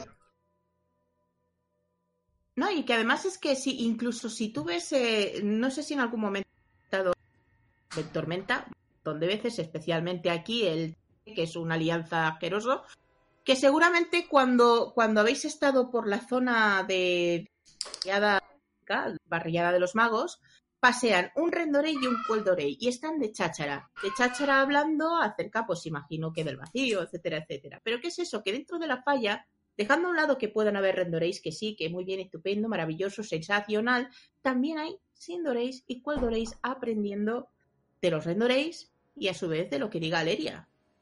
O sea que em, esto, esto lo menciono especialmente por la parte de la mm, comunidad de rol para que lo sepan, para que lo entiendan, que estas personas no pueden ser rendoreis. Es decir, ojo al dato, los rendoreis solo fueron creados por el accidente, accidente barra eh, secuestro barra eh, metamorfosis interrumpida de lo que había sucedido con eso, con el etéreo, ¿vale? Que los había engañado y, y que a su vez, pues Aleria los había rescatado, ¿de acuerdo? Esos Indoreis y esos Queldoreis no están esperando a ser ellos los nuevos Rendoreis. Porque no, no pueden hacer eso. O sea, el proceso es jodidísimo. Se me permite decir palabrotas, ¿verdad? Sí. Sí, algunas sí. Sí. el, el proceso es jodidísimo. ¿Por qué? Porque Estamos hablando de imbuirlos del vacío, es decir, de, de cambiarlos completamente, de dejar de ser mortales. Eso Aleria no lo puedo hacer, no lo puedo hacer, es imposible. ¿Vale? Entonces, eh, van, no, Van. que aquí estoy, yo soy VIP, ojo, yo soy Eso. VIP y Ahí- puedo decirlo. Ahí no puedo echar. puedo. Entonces, aquellas personas, por favor, que eh, son, sean roleras y digan, no, no, es que claro, es que yo soy Sindorel, pero es que Aleria fue quien me convirtió en una Rendorei o en un Rendorei o, o, o, o- o eso, eso es imposible. ¿De acuerdo? Es un, proceso, es un entiendo, como los de los cazadores de demonios, ¿no? O sea, en, en tu conversión, o te sale me- medio bien, o, o te puedes morir en, en el proceso, digamos. Y morirán muchos en el proceso de convertirse, imagino. Claro, claro, es que es eso, es que no, ¿cómo van a someter a algo tan peligroso? Sí, podrán dominar el vacío todo lo que tú quieras, pero tanto Aleria como el peregrino saben cuáles están las limitaciones. O sea Ya. que, más que nada lo, digo para aquellas personas que están roleando Rendoréis. No, sois Sindoréis y Queldoréis. En el caso de que estéis roleando eso y que estáis eh, estudiando el vacío y patatín, patatán con los Rendoréis y con Aleria, no podéis convertiros en Rendoréis, porque Aleria no lo va a hacer. Ni Aleria, ni el peregrino, ni, ni el Espíritu Santo. ¿De acuerdo? Eso ya lo había hecho ese etéreo que lo había intentado y no le funcionó la cosa y fue Aleria quien paró y cortó esa metamorfosis porque sabía que era lo que iba a pasar. Y ya está. Ya está. Creo que lo de los temas de los rendoréis lo hemos cubierto bien, ¿no? Sí, Sí, sí. Y, la y la unión a la alianza está clarísima, vamos. No hace falta decir nada, Aleria. Bueno, eh, nos quedan tres razas y quiero ah, aume- acelerar el paso con los Maggar, porque luego hablaremos de los, de los tirasianos, los ciudadanos de Cultiras y los Zandalari, que es las razas que vienen en, los próximos meses. Y los Maggar. Los Maggar, no sé quién tiene que hablar de los Maggar, porque creo que se va a saltar todo el mundo. Y yo voy a meter en el, en el... Como está un poco relacionado con Irel, quería preguntar a, Carlana. Bueno, eh, los Magar, digamos que es el. Bueno, eh, viajamos a. Bueno, se puede contar un poco la historia. Viajamos a, al terreno alternativo otra vez a reclutar a los orcos de aquel universo eh, paralelo, universo alternativo. Es decir, son orcos que, como sabemos, no han bebido la sangre de Manoroth, es decir, están incorruptos, son marrones. Y reclutamos a orcos de las cinco. De, las cinco, de los cinco clanes de, originales de, de la Horda. Carlana. Eh, sí, bueno, eh, a ver, la historia de los orcos Magar. Primero que a mí me sorprendió un poco esos aliados, ¿no? Sí, sí, es un poco raro, ¿eh? Sí, sí, porque a ver, cuando termina Warlords of Draenor, eh, los orgos y los Draenei se unen para eh, matar a Archimonde, ¿no? Bueno, con los héroes de Azeroth, Khadgar, algunos Kirin Tor por ahí, qué sé yo. Bueno, Archimonde muere, Draenor es libre, ¿no? Ese famoso Draenor es libre, bueno. ¿Qué es lo que pasa de eso? Que después de que, de que termina eso, como ya no habían demonios, digamos, para cazar, porque la mayoría habían sido aniquilados, al menos lo que se cuenta en la historia dice que eh, los Draenei empezaron a adorar a la luz, que en realidad ya la adoraban, pero empezaron a adorar mucho más. Mucho más. Eh, y ahí fue cuando, bueno, este Irel, digamos, no sé si crea o renombra a, su- a sus Draenei como los, eh, los no me, no me acuerdo cómo es el, el nombre en español. Embu- embuidos de la luz, ¿no? Embuidos por la luz, algo así. Embuidos por la luz. Sí. Entonces, eh, ¿qué es lo que pasa con eso? Hay muchos orcos que después se empiezan a, o sea, los Draenei les empiezan a enseñar esas, eh, eh, los caminos de la luz. Hay muchos orcos que lo aceptan, porque bueno, ya había terminado la guerra, qué sé yo, ya se habían redimido de sus pecados. Acá no hay que olvidar que los orcos Magar masacraron a miles, miles de Draeneis. Lo hemos visto en Tanan. También a lobos gélidos, también han matado un montón de lobos gélidos. Y, y bueno, muchos eh, Magan empiezan a abrirse a la luz. Pero después, ¿qué pasa? No se sabe bien cómo, supuestamente por orden de los Naru, los Draenei empiezan como a obligar a los orcos, a todos los orcos, que todos los orcos se unan a la luz. A convertirse. Mm.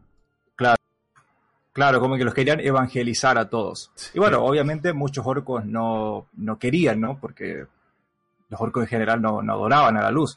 Y bueno, y ahí empiezan a, a ver este, diferentes peleas entre ellos hasta que, bueno, empieza a haber este, ya batallas más grandes, los Draenei incluso empiezan a cazar a los orcos, o sea, ahora era al revés, ya no eran los orcos los que cazaban y mataban a los, a los Draenei, ahora es al revés, son los Draenei los que em, cazan, digamos, los orcos. Y bueno, durante todo ese tiempo que nosotros este, no estuvimos, creo que son 30 años más o menos después de la muerte de Chimonde, eh, digamos, los, los eh, Draenei están cazando a todos los, orcos.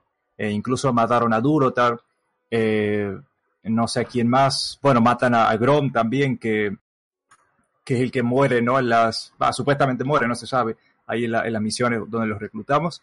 Y bueno, ¿qué pasa? Llega Battle for Azeroth y eh, hay que buscar razas aliadas, hay que buscar razas aliadas, entonces la Horda no tiene la mejor idea que abrir un portal a, esa dimensión. Que después de que termina eh, World of Draenor, no se explica nunca en ningún lado que el portal se había cerrado. O sea, Supuestamente el portal se cerró cuando destruimos el portal oscuro en la selva de Tana.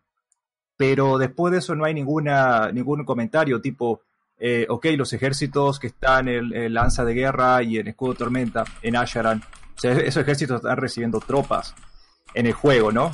Hay unos portales. Pero no sé si en cuanto a lore, eh, esos personajes, digamos, están recibiendo tropas, porque los comentarios que te dan los, los NPC que hay ahí te dicen que tipo hace muchos meses que no veo a mi familia, qué sé yo. Entonces, eh, también se da a entender como que están atrapados en Draenor, como que no entran refuerzos a Draenor. Pero eso, como te digo, sí, decir. hay, un detalle, hay un detalle que quisiera comentar acerca del portal oscuro. Porque los portales, o sea, el portal oscuro es una línea temporal, ¿cierto? Entonces, las líneas temporales, ¿quiénes, ¿quiénes son los que protegen las líneas temporales, las líneas paralelas? El vuelo de bronce, ¿no es cierto?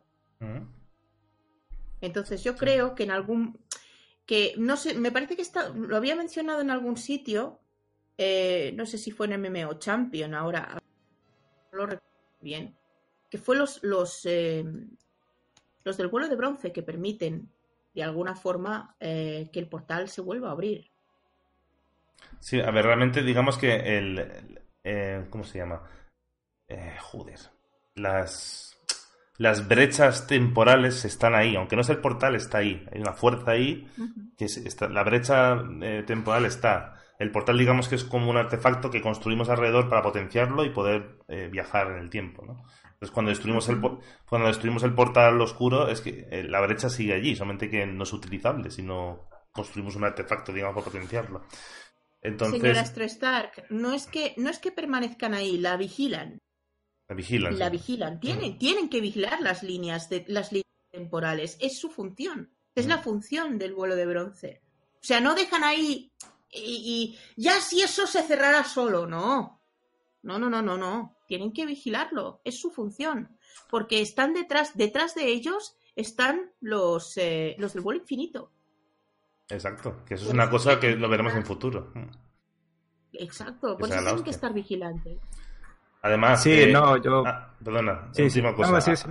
última cosa. Además, que, que Eitrich y compañía sean capaces de abrir un portal para reclutar a los Magar, eh, ya demuestra que, joder, no cualquiera, pero pero alguien preparado puede abrir portales con, los elementos necesarios. Entonces es peligroso. peligroso. Eh, si el su eso es jugabilidad, no tiene nada. Claro, eso es jugabilidad, Su, hmm, jugabilidad. Hay que diferenciar la jugabilidad.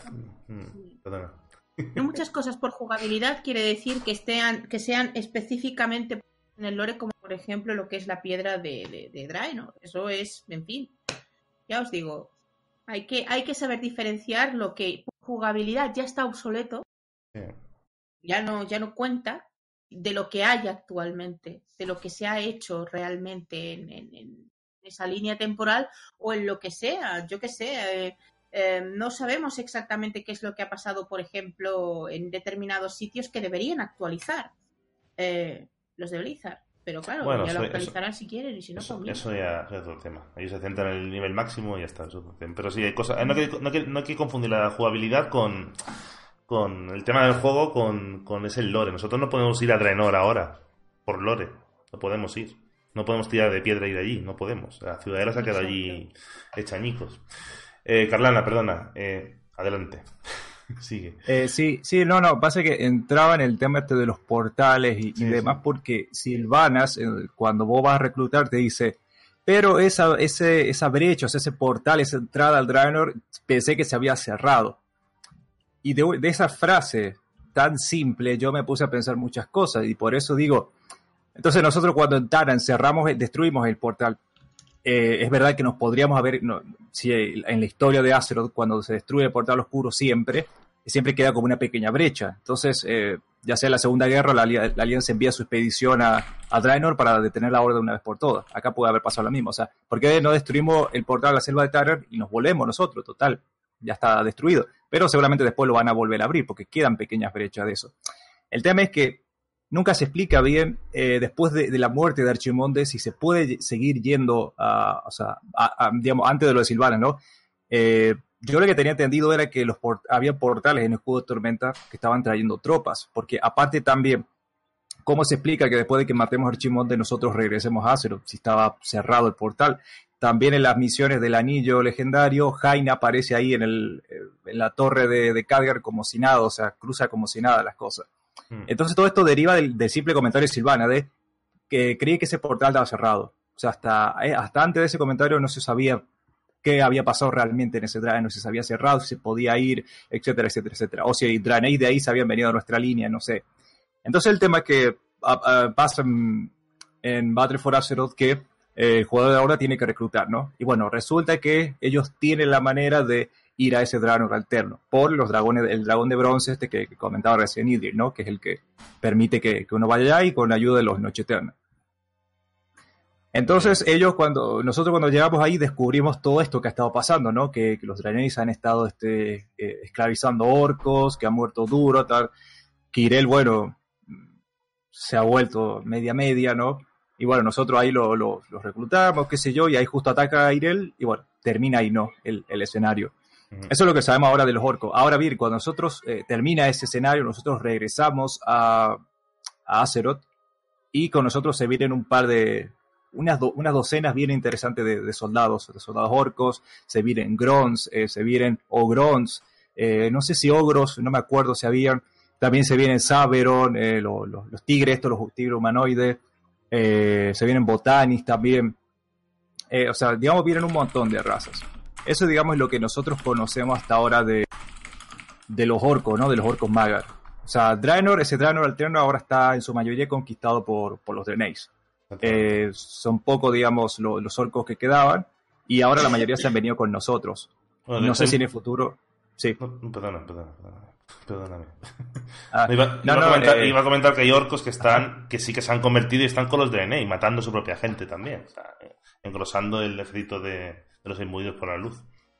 Sí, sí, o sea, eh, digamos, esos fueron los que se unieron primero al, a los, eh, los DNA, estos de Irel, eh, porque querían adorar la luz, ¿no? O sea, ellos, digamos, se ofrecieron voluntariamente. Pero después, bueno, los, los demás no quisieron. Entonces los Draenei empezaron a, a, a, ver diferentes batallas ahí. Y bueno, eso es lo que sabemos, ¿no? Que ahora Draenor está en su mayoría conquistado por, por esos Draenei. Pero hay algo acá, porque mucha gente es lo que se repite con eso, y Irel está loca, Irel un montón de cosas, Irel esto, el otro, qué sé yo. Pero no sé si alguien se ha puesto a pensar que en realidad Irel podría haberse adelantado a, a lo que podría haber pasado. Me explico. La Orden en el pasado, eh, digamos, eh, masacró a los Draenei, para no dar muchas vueltas. Masacró a los Draenei en la línea real. Mm. La Horda de Hierro, esta misma Horda, estos orcos que pertenecieron en algún momento, no todos, pero muchos, también masacraron a los Draenei, porque si no nos olvidamos rapidísimo lo que pasó en Tanan, lo que pasó en Valle Sombra Luna, en Talador, en Valle Sombra Luna también mataron un montón de, de, de.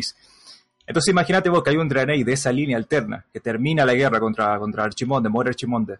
Hay un Draenei sentado de esa línea alterna. Y viene otro Draenei de nuestra línea real, que se haya quedado ahí porque se quería quedar. Y claro, le empieza a contar todo lo que han pasado los Draeneis y todo lo que han pasado con los orcos. Imagínate que le cuenta a Irel. Irel dice, bueno, yo me voy a adelantar a estos tipos. Eh, es una Más posibilidad, allá, una posibilidad más allá de lo que eh, le, estén, le estén diciendo los Naru, ¿no? Capaz que los Naru, ella, ella piense eso y los Naru, bueno, le, le den más, más caña, ¿no? Para que ella lo haga. Pero también hay otros indicios, como por ejemplo, eh, esto me lo compartió mi amigo Astro en su tiempo, que habían, eh, los orcos estaban matando a diferentes razas de Draenor. No sé si eran los Botani y los Genesaurios, no me acuerdo cuál era. Pero hay una misión de Talador que ellos te explican a vos que no tiene que, eh, tienen que existir los, las criaturas de roca y las criaturas vegetales, para que haya un equilibrio en Draenor, eso. Y, y, los orcos estaban, de hecho uno de sus chistes creo que es como que nos devoramos a todos los botaños, una cosa así. Entonces los tipos, de a poquito, de a poquito, quizás iban a terminar causando mucho daño al mundo. Entonces quizás los Draenei simplemente se adelantaron, teniendo ya eh, un montón de, de, de prueba de que los orcos eran traicioneros, digamos. Eh, entonces yo creo que quizás una posibilidad es que ella simplemente se haya adelantado, viendo, acordándose de cómo Nersul mató a su hermana, de, de todos los que murieron en Karabor, en Tanan. Claro, a ella le dio mucha rabia. Y bueno, ahora como ella era la líder, se adelantó quizás. Es una teoría. Yo lo digo porque siempre muchas veces nos quedamos con el titular, tipo, Irel está loca, pero tampoco miramos su punto de vista, porque la gesta de los Magar sabemos de ello nada más. Sí. O sea, no vemos el lado de Renei.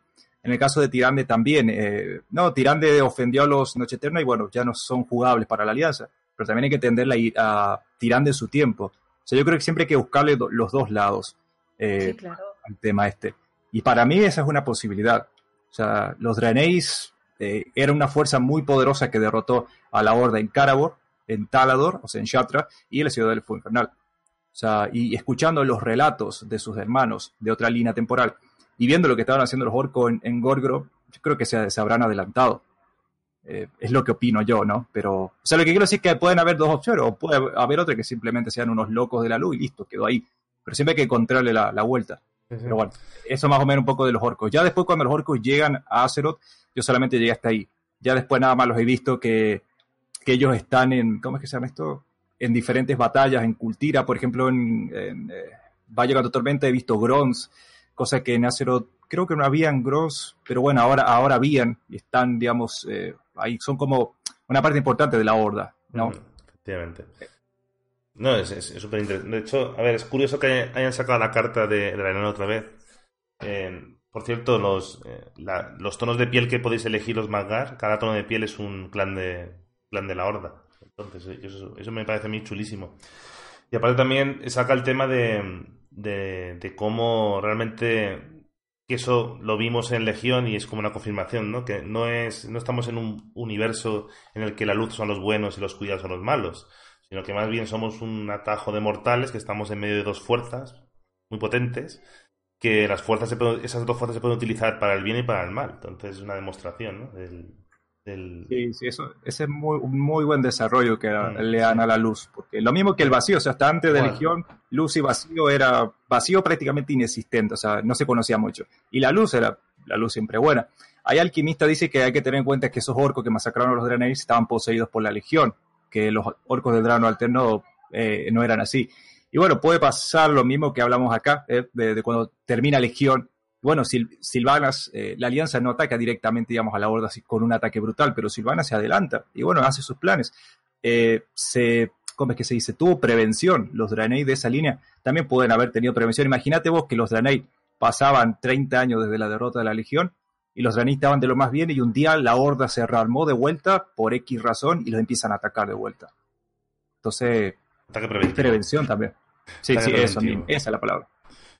Bueno, sí. Eh, señor Gen, ¿está usted por ahí? Ah, luego pasamos a las preguntas. No. Nos ha ido. ¿No estás por ahí? Nada. No, quería pasar, quería pasar a la futura raza aliada, que la tendremos dentro de poco, que son los Tandalari.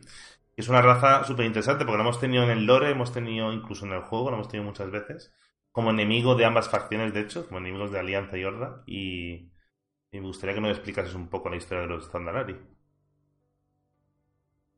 Ay, muy larga, ¿eh? Aviso, muy larga. Hombre, que estaba aquí todo, todo atento y de repente me solté.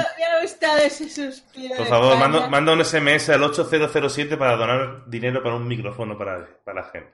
Que tengo un micro, pero que es un... nada, joder. A ver, eh, temas andalá. Os quejáis mucho de de los elfos que son muy suyos, tal y cual. Yo creo que los andalar le ganan eh, por cuatro campeonatos. ¿Qué pasa con estos? Eh, ¿Los Zandalar? ¿Hola?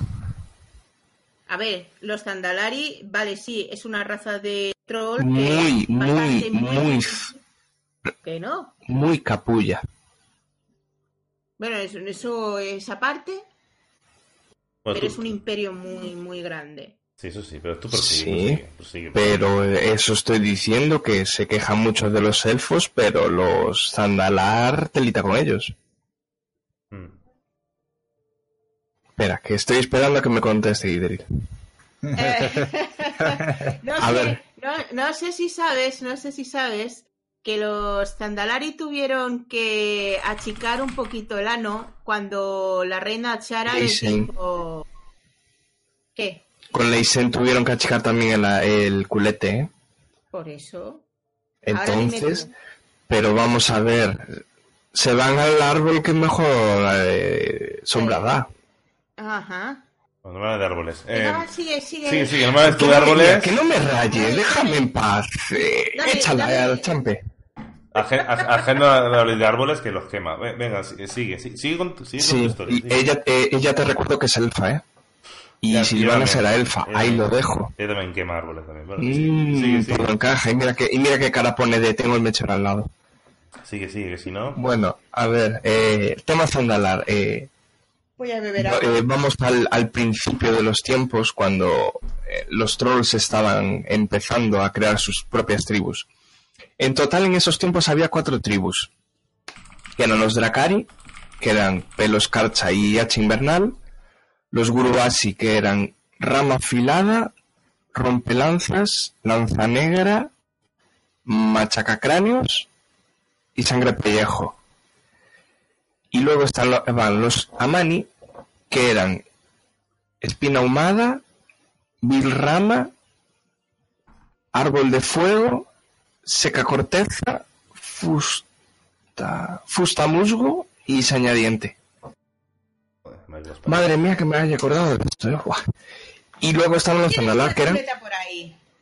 ¿Qué te pides, hombre? Que yo me, Como me no, tiene, acuerdo de estas como no tiene- tonterías. como no tiene cámara, no sabemos si tiene chuleta o no. Bueno, vas, vas, sigue, No sigue. tengo, no tengo chuleta, no ves que estaba haciendo. Además, estaba contando con los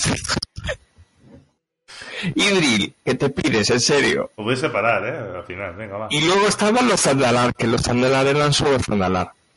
Pero ¿Cuál era el problema de Zandalar? Que no te remontes a antes de Cristo, no sé. pues- ¿Cuál es? No, estoy explicando el tema de los Zandalar. O, o sea, per- perdona. Vale, vale. Vosotros estuvisteis aquí hablando de todo. Yo calladito como una señorita y ahora vengo a hablar de mi libro y me estás... No, no realmente atento. Pues voy a remontar a tanto, me cago en la leche. Venga, va, se estaban dame, quejando. dame lore, dame lore. Venga, venga, Claro, venga, va. se estaban quejando ahí de que no, de que no hablaba, pues ahora voy a hablar por siete. Venga, va. Déjame vamos. hablar. Eso. Venga, Eh, chicos, va. los si no, son una raza extremadamente suya. Tan suya, que es lo que dijo Idril con Asara, pero también era con Leisen, porque recordemos que los Zandalar estaban aliados con los Mogu.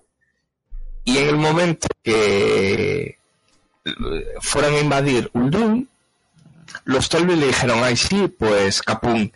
Y ahí empezaron a achicar más el culete. Entonces, ¿qué hicieron? Eh, Encerrarse en su propio mundo. De tal manera que crearon como una especie de, de campo estilo Suramar. ¿Qué pasó cuando explotó el pozo de, de la eternidad? Que ese campo de, de, de magia los, los protegió, pero los separó de todo el mundo creando lo que es la isla de Zandalar. Vale. Nos vamos a remontar un poco más adelante porque si no vamos a estar aquí toda la noche. Eh, quiero mm, explicar una cosa rápida de, de los Zandalar. La principal deidad de los Zandalar siempre fue la sangre. Siempre fue el loa de la sangre y el loa de la sangre es Hakar. Con el paso de los años, eh, la gente cambia, la cultura crece, Evoluciona. pero los Zandalar eran demasiado déspotas, demasiado dictadores. O sigues loa de sangre Hakar o te hago un María Antonieta, que es que te corto la cabeza. ¿Qué pasó con, con la gente que adoraba otros eh, loas? Pues por ejemplo, el de la luz, que parece ser que es ahora Shirvala. Los tenían que. era- eran como desterrados. Es más, los llamaban los, los desterrados, los no. ah, los no creyentes, creo que le decía el nombre. A partir de eso, fueron creando eh, todas las eh, clases a partir de esos loas. Pues por ejemplo, eh, los loas de los elementos, chamanes, el loa de la luz, los paladines, y así sucesivamente. Mm, ¿Qué más os puedo contar de los Zandalar? Pues creo que no me dejó nada importante aparte de eso, de que eran demasiado demasiado déspotas con, con la sangre. Ellos querían solo adorar a la sangre, no entendían de, de más loas. Y luego los, los enfrentamientos que hemos tenido en, en Lore y in-game de- contra, contra ellos anteriormente, ¿no? Que Sí, sí. Históricamente los Zandalai son enemigos de, de tanto de la Alianza como de la Horda. Y, y eran en toda Sí. escena. Entonces había... había Los Zandalar se unieron, le- una, una parte de la tribu Zandalar se unió a, a en, en el resurgir de Atalamán, de Zulamán. Pero había gente que decía que el ataque, uno de los ataques de los Zandalari no era cosa de, del rey, sino que era cosa de, de Zul y cosas de estas, ¿no?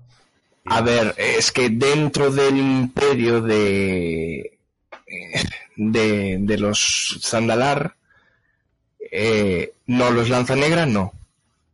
Eso eran, eh, se unieron un montón de tribus a Bolgin. Los Lanzanegra no participaron. Esos no quisieron.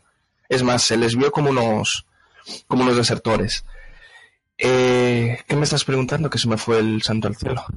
Que bueno que los Zandalari son clásicamente son un enemigo tanto de la Alianza como de la Horda, ¿no? Y de repente la Sí, Horda... ah, que estabas diciendo lo de los... Sí, a ver, eh, cuando se intentó volver a, mm, a resurgir, a Hakar, a, resucitarlo, ahí aparecieron dos vertientes. Una que era eh, con Rastakan y otra que era con, con Zul. Zul quería la resurrección de, de Hakar, costara lo que costara. En cambio, los seguidores de Rastakan no querían la resurrección de Hakar. Lo que estaba muerto, muerto está. Por eso, eh, lo, lo que estábamos atacando, lo que nos estaban atacando, no eran los seguidores de Rastakan que estaban allá en, en, Zuldazar a su bola. Eran los seguidores de Zul, Sí. que estaban buscando la resurrección completa de Hakari y la vuelta de su dios de sangre. Por eso luego, más tarde, en, en Battle for Azeroth, decidieron adoptar a, a Gun como su nuevo dios de la sangre. Sí. Y bueno, ¿y qué, y bueno, ¿qué opinas sobre bueno, el acercamiento? Entonces, ¿tú crees que el acercamiento de la Horda... Porque es que yo, yo veo el, el leveo y demás como que, bueno, que la Horda no, no tiene en cuenta todos los enfrentamientos que han tenido contra ellos anteriormente, sino como que, muy buena, bienvenidos. Eh, aquí estamos. Entonces, eh, Ya, pero a ver, eh, no tiene nada que ver. Imagínate cuando se creó la alianza.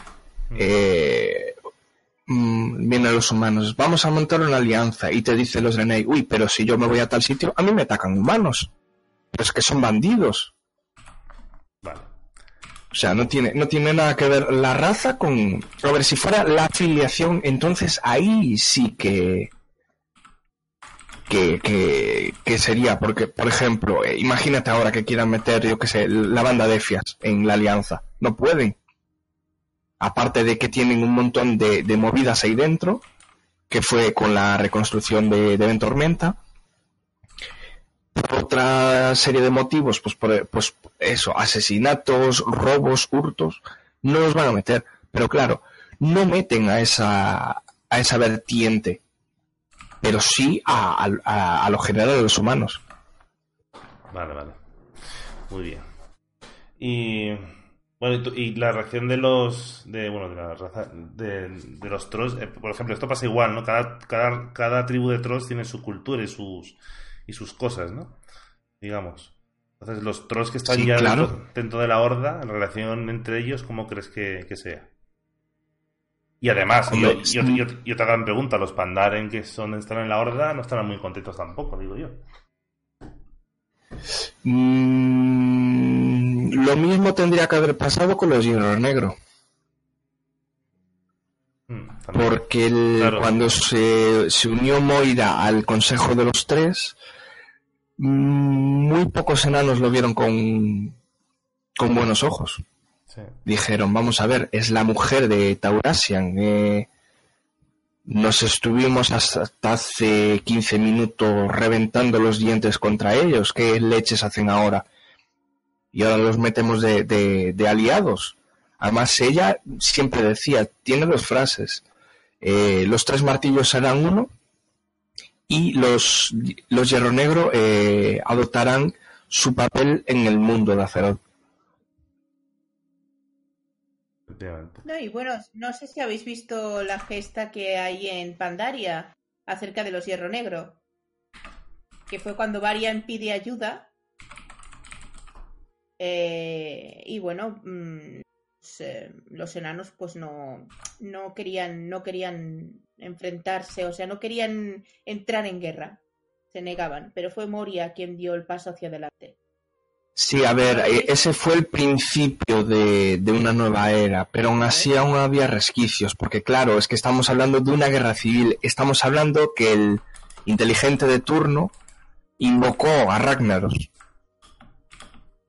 Y eso no se olvida tan fácilmente. sí, sí, bueno, te, claro, pero, que, claro, es que, eso no va a ser en, tenía que demostrar que, que, en fin, que era alguien de confianza. A ver, es que esto es lo, esto es lo mismo que pasa con, con, pues con, con lo de siempre.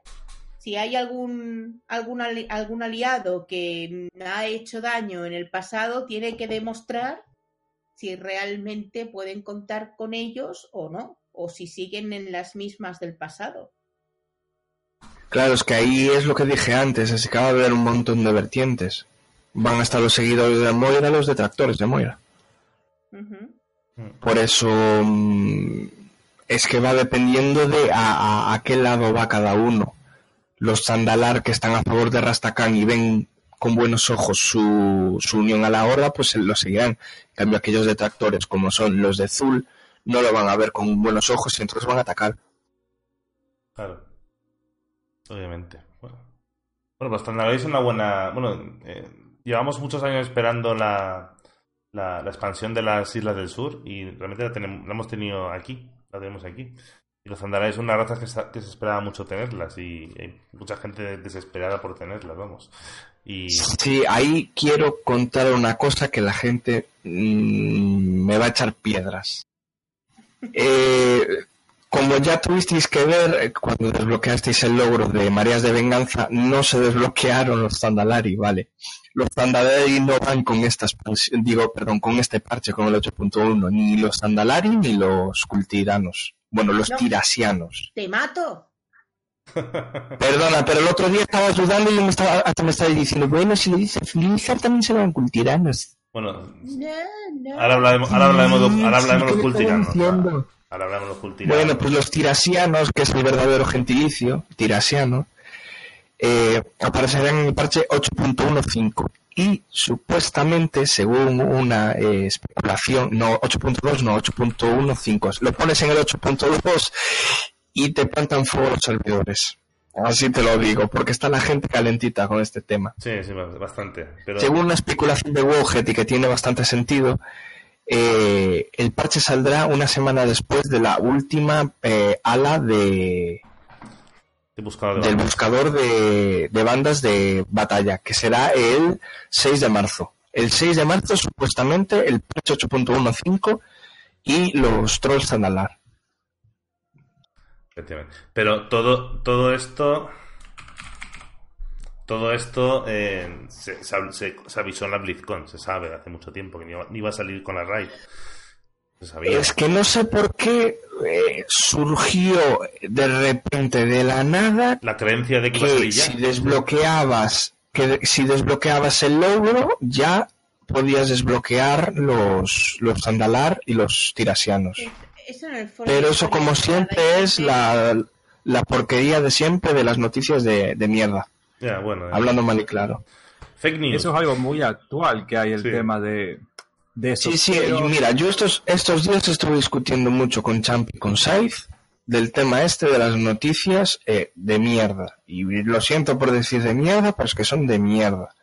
Porque hay que tener los huevos tan grandes como la, el campanario de Notre Dame, para decir, ay, es que despidieron a 100 personas, eh, Blizzard está fatal, o ay, es que me despidieron al CEO, está mal.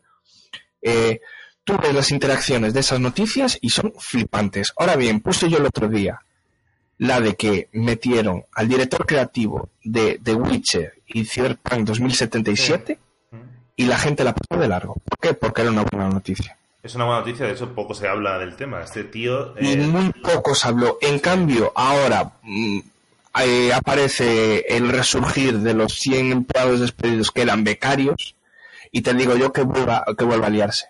mm. Pero bueno, eso ya- Muy Pero es que, está, es que estamos con lo de siempre, ya te digo. Yo llega un momento en que me aburre. Sí. Es que me aburre leer ciertas, ciertas noticias. Y pasó lo mismo con el, con el, el desarrollo del- de los servidores clásicos. sí. O sea, fíjate, fi- fijaros qué mala baba tienen algunas páginas web. Eh, no voy a decir los nombres de las páginas web, aunque los recuerde, pero son bastante conocidas aquí en España y son bastante conocidas por hacer eh, basura. Eh, en uno de los posts en el foro de, de Blizzard eh, se preguntó qué tal iba el desarrollo de Classic, que no teníamos noticias. Es normal. A ver, las últimas noticias de Clásico las teníamos en la BlizzCon. Sí. Y claro, la gente mm, Ah, sí, la se desespera un poquito. Ya sé qué dices, ya. Sí, se desespera un poquito, entonces le entra un poco de, de ansia. Normal, a mí también me, me preocuparía. Eh, un GM les contestó, les dijo así tal cual, y no voy a quitar ninguna palabra de lo que dijo. El desarrollo de Classic está teniendo algunos problemas técnicos, pero el desarrollo funciona tal y como está previsto y su lanzamiento no se verá retrasado. Bueno, estas páginas lo que hicieron para que veáis eh, los lo, lo profesionales que son. Y, y estoy sorprendido porque esto me toca muchísimo las pelotas. Retiraron todo aparte del pero y dejaron que el desarrollo de Classic está teniendo problemas ole tus cojones Sí. toreros Tranquilo, Campeón. Respi- respira hondo, respira hondo. Respira hondo. ay señor mío Jesucristo Crincho, pero aquí la peña, ¿cuánto- ¿cuántos de aquí tienen teléfono? sí, Bueno, sí, no nos ¿cuánto- desviemos, por favor. Que hoy es el Ah, primer, ah, es el primer. Han, han hecho falta ocho ediciones para que eh, hagamos el tema rectito y bien, ¿eh? Por favor, no nos desviemos, por favor, por favor. Vale, nos faltan, bueno, nos falta lo hierro negro, que vamos a tener que saltarlo porque si no, no da tiempo, la verdad.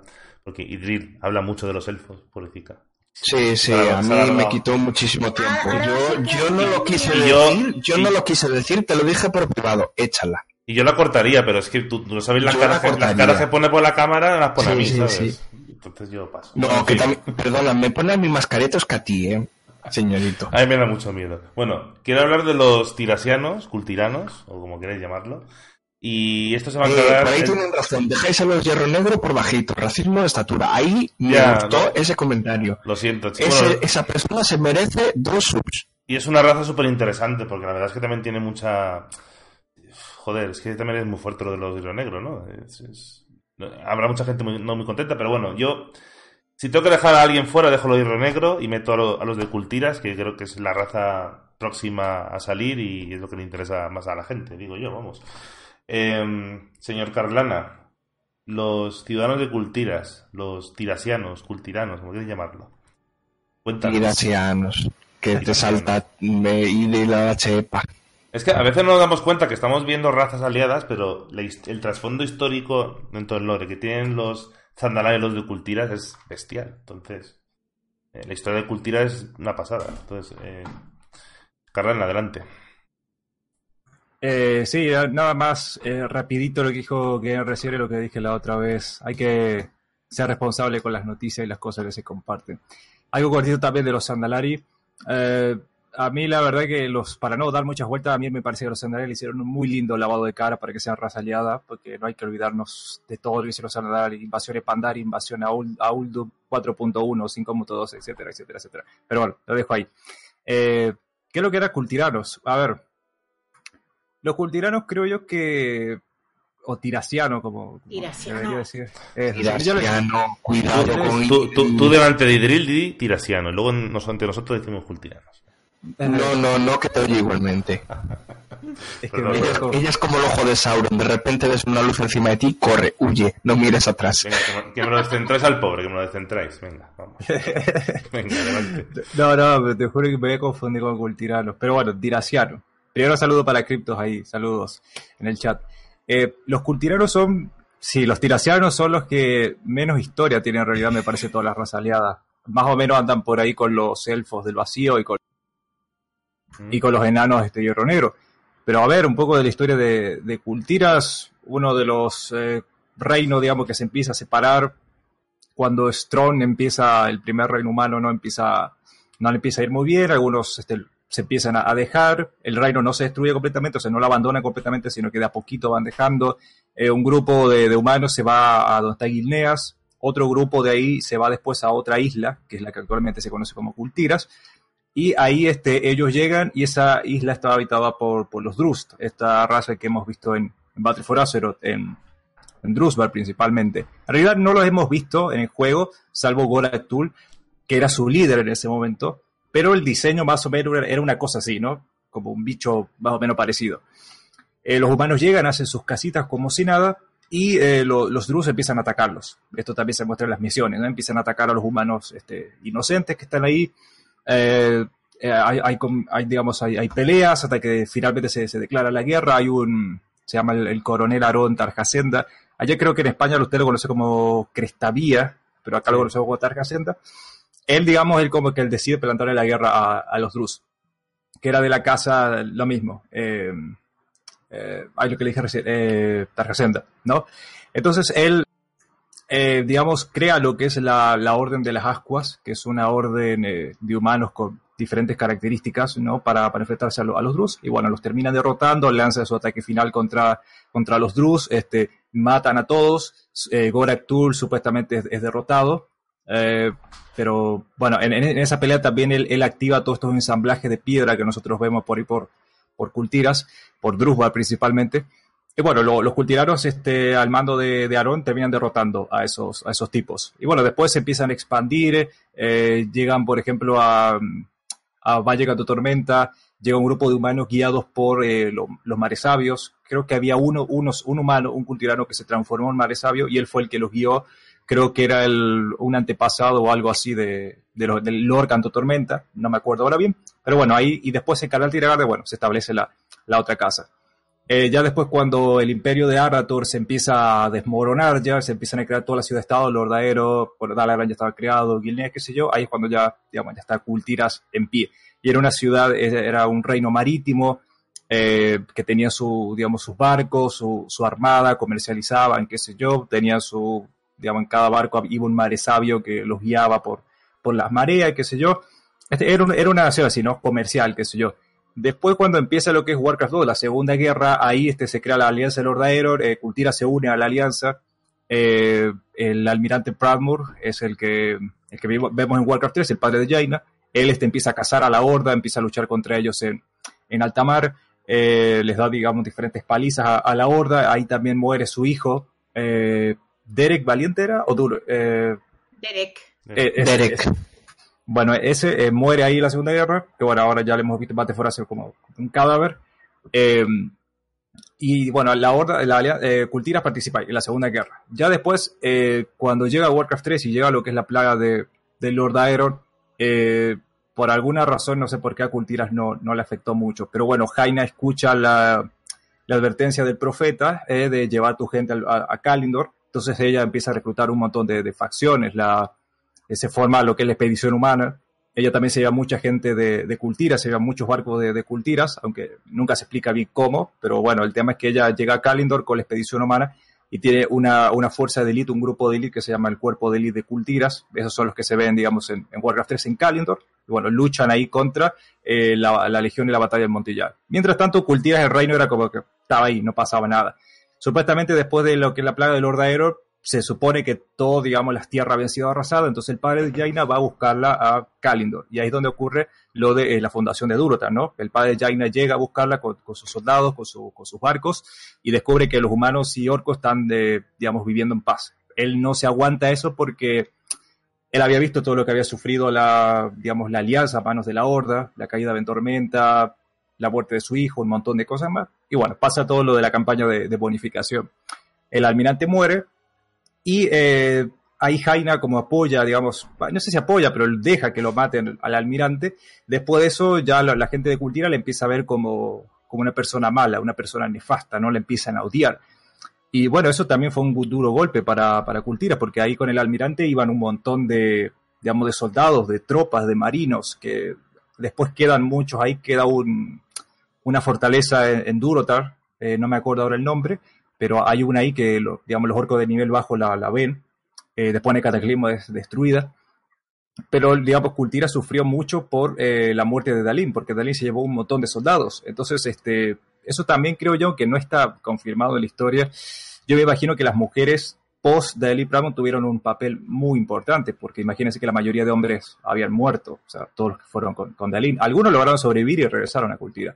Pero bueno, el tema es que la Cultira no se unió a, a, la alianza, a la nueva alianza, ni en WoW, ni en The Burning Crusade, ni en Lich King, ni, en nada. Ni siquiera en Cataclismo, que estuvimos cerquita ahí de Bastión de Baradí, en Tol Barad, tampoco. Recién ahora en los sucesos de debate foraceros, lo que hemos visto hasta ahora, que Cultira se estaba cerrado a la alianza, no querían ni verlo, prácticamente los, los trataban como criminales. Cuando llega, por ejemplo, el rey este, Gen, Gen acá, eh, también lo, digamos, como que lo quieren encarcelar, qué sé yo. Y bueno, ahí nosotros este, llegamos y descubrimos que están las tres zonas y que cada uno tiene su propio problema, ¿no? Porque la, la madre de Jaina, la almirante eh, Catherine Pradmore, no había estado haciendo las cosas bien. Tenía problemas de brujas en Drusbar, tenía los problemas de, de los eh, mares sabios en Valle Canto Tormenta, tenía los problemas de la compañía Aspa. Y bueno, ahí el Adalí de la Alianza, el encargado de la Alianza, se encarga de, de, ayudar a las tres zonas. Y al final es cuando ocurre el asedio Boralus, ¿no? O sea, como que ese plan que estaban haciendo en su contra del, del almirante se. Eh, obviamente a todo esto ella manda a encerrar a Jaina, ¿no? Después nosotros vamos, la rescatamos y después se da el asedio a, a Boralos. Y bueno, ahí la alianza y, y, el héroe de la alianza principalmente es el que ayuda a, digamos, a Cultira. Y bueno, Jaina nombrada Lord Almirante y ahí ya, ya se unen, digamos, eh, bueno, apoyan eh, los cultiranos a, a, la alianza. Y bueno, después viene todo lo que es ahora Dasalor. Eh, y bueno, y a ellos después de eso, supongo yo que ya se unirán definitivamente, ¿no? Teniendo sí, la, la, raza aliada. La es un poco de, de, Sí, es muy fácil, sí. es, es, muy fácil. La unificación está bastante clara. Bastante clara. Yo creo que cuando tengamos la, la raza jugable... Veremos más cosas, porque habrá una cadena, veremos más cosas. Hay una pregunta que quiero hacerte aquí, eh, señor Carlana. ¿Por qué los tirasianos no son sacerdotes de la luz? Yo lo sé, yo lo sé. Tú, tú, tú no, Carlana. Joder, vamos, como, como soy vaca, pues no, no contesto. No, no, ese tema no lo tengo muy claro. O sea, yo sí sé que hubieron algunos eh, cultiranos que sí adoraban a la luz en, en Drusbar, eh, en el medio del mapa hay unos que son fantasmas. Pero, pero sí no te sabría decir exactamente. Claro, sí. sí es que eh, se basa en eso. Que se basa igual, en tam igual, tampoco muchos magos no, no, hay, aunque el mago va a ser una, una de las clases de los, de los tampoco habían muchos magos. O sea, estaban los mares sabios, ¿no?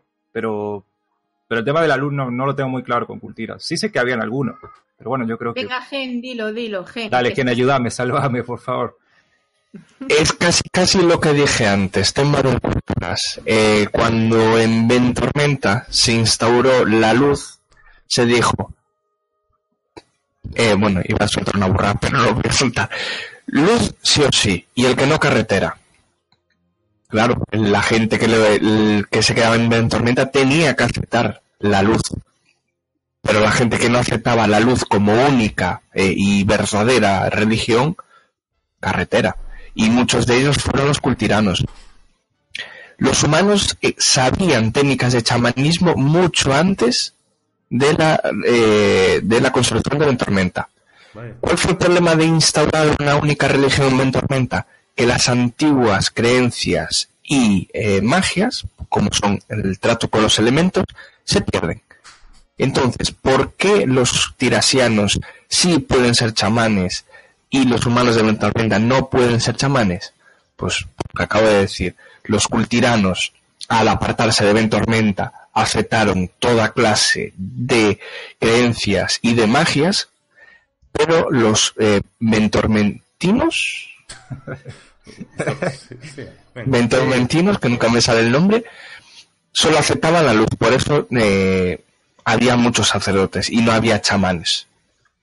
Conservaban mucho las antiguas costumbres, los, los, tirasianos, iba a decir los cultiranos, y no lo Claro, porque el tirasia, los tirasianos eran más abiertos que los que de Ventormenta. Ventormenta era Alonsus, ¿no? El que instauró la capilla de la luz. Alonso, Paul instauró eh, la Catedral de la Luz y dijo, este va a ser el centro de la religión de la luz. Y claro, tú no puedes tener en, en tu centro de la luz pues gente que adore los elementos.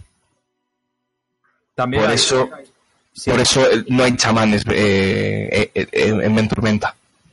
Claro, ahí lo que decía que en eso también, o sea, hay humanos, los eh, mares sabios, que digamos adoran a, las mareas. Y también me había olvidado de, comentar que un grupo de Drus, de los Drus originales, que batallaron contra los cultiranos, hubo un grupo que no, digamos, no le hicieron la guerra a los cultiranos, sino que se unieron a ellos y les enseñaron las técnicas del druidismo, que es el druidismo este que hemos visto algunos este, druidas, que su forma es como un ciervo, pero de madera, ¿sí? o sea, muy, muy linda la, forma que tiene.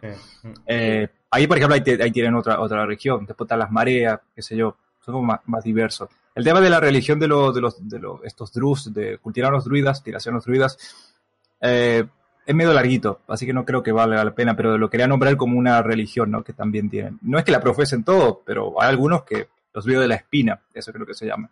La tienen ahí. Bueno, chicos, pues yo creo que nos hemos alargado un poquito, pues a ir cortando. Pues si no, todo el mundo se va a dormir aquí delante de la pantalla. Eh, sí. Esto, muchas gracias por estar aquí como siempre, chicos. Y ya sabéis que esto lo hacemos cada dos semanas, que el siguiente taberna será el día 9. No, día 8, día 8. Que no sé de qué será, ya os iré comentando. Yo, para que os enteréis de todo lo que vamos a ir haciendo y demás, iros a. Bueno, podéis seguirme en las redes sociales. Podéis poner la vuestra si queréis, que tengo que poner un comando para poner las vuestras. Y os recuerdo también que tenemos el sorteo de febrero. Voy a empezar a hacer un sorteo cada mes, ¿vale? Que regalamos 60 días de juego de WoW y la montura compañero Bulpino. Sorteo este es mundial, ¿vale? Podéis participar en Europa, América Latina, donde sea, ¿vale? Solo tenéis que, bueno, seguirme en Twitch, en YouTube, en Twitter y hacer retweet al, al bicho ese. Ahí tenéis los detalles. Y la semana que viene os recuerdo, porque aquí todos los viernes hacemos especiales. Eh, la semana que no hacemos historia de taberna, hacemos los cara a cara, donde traemos a creadores de contenido, youtubers, streamers y demás a entrevistarlos. Bueno, más bien una charla de amigos. la semana que viene, el día 1, están aquí Foevina, ¿vale? Streamer de, de WoW. Así que nada, chicos, pues yo creo que nos vamos a despedir y nos vemos en el siguiente directo. Bueno, chicos, muchas gracias por todo. Venga, chicos, hasta luego. Chao. Adiós, que le vaya muy bien.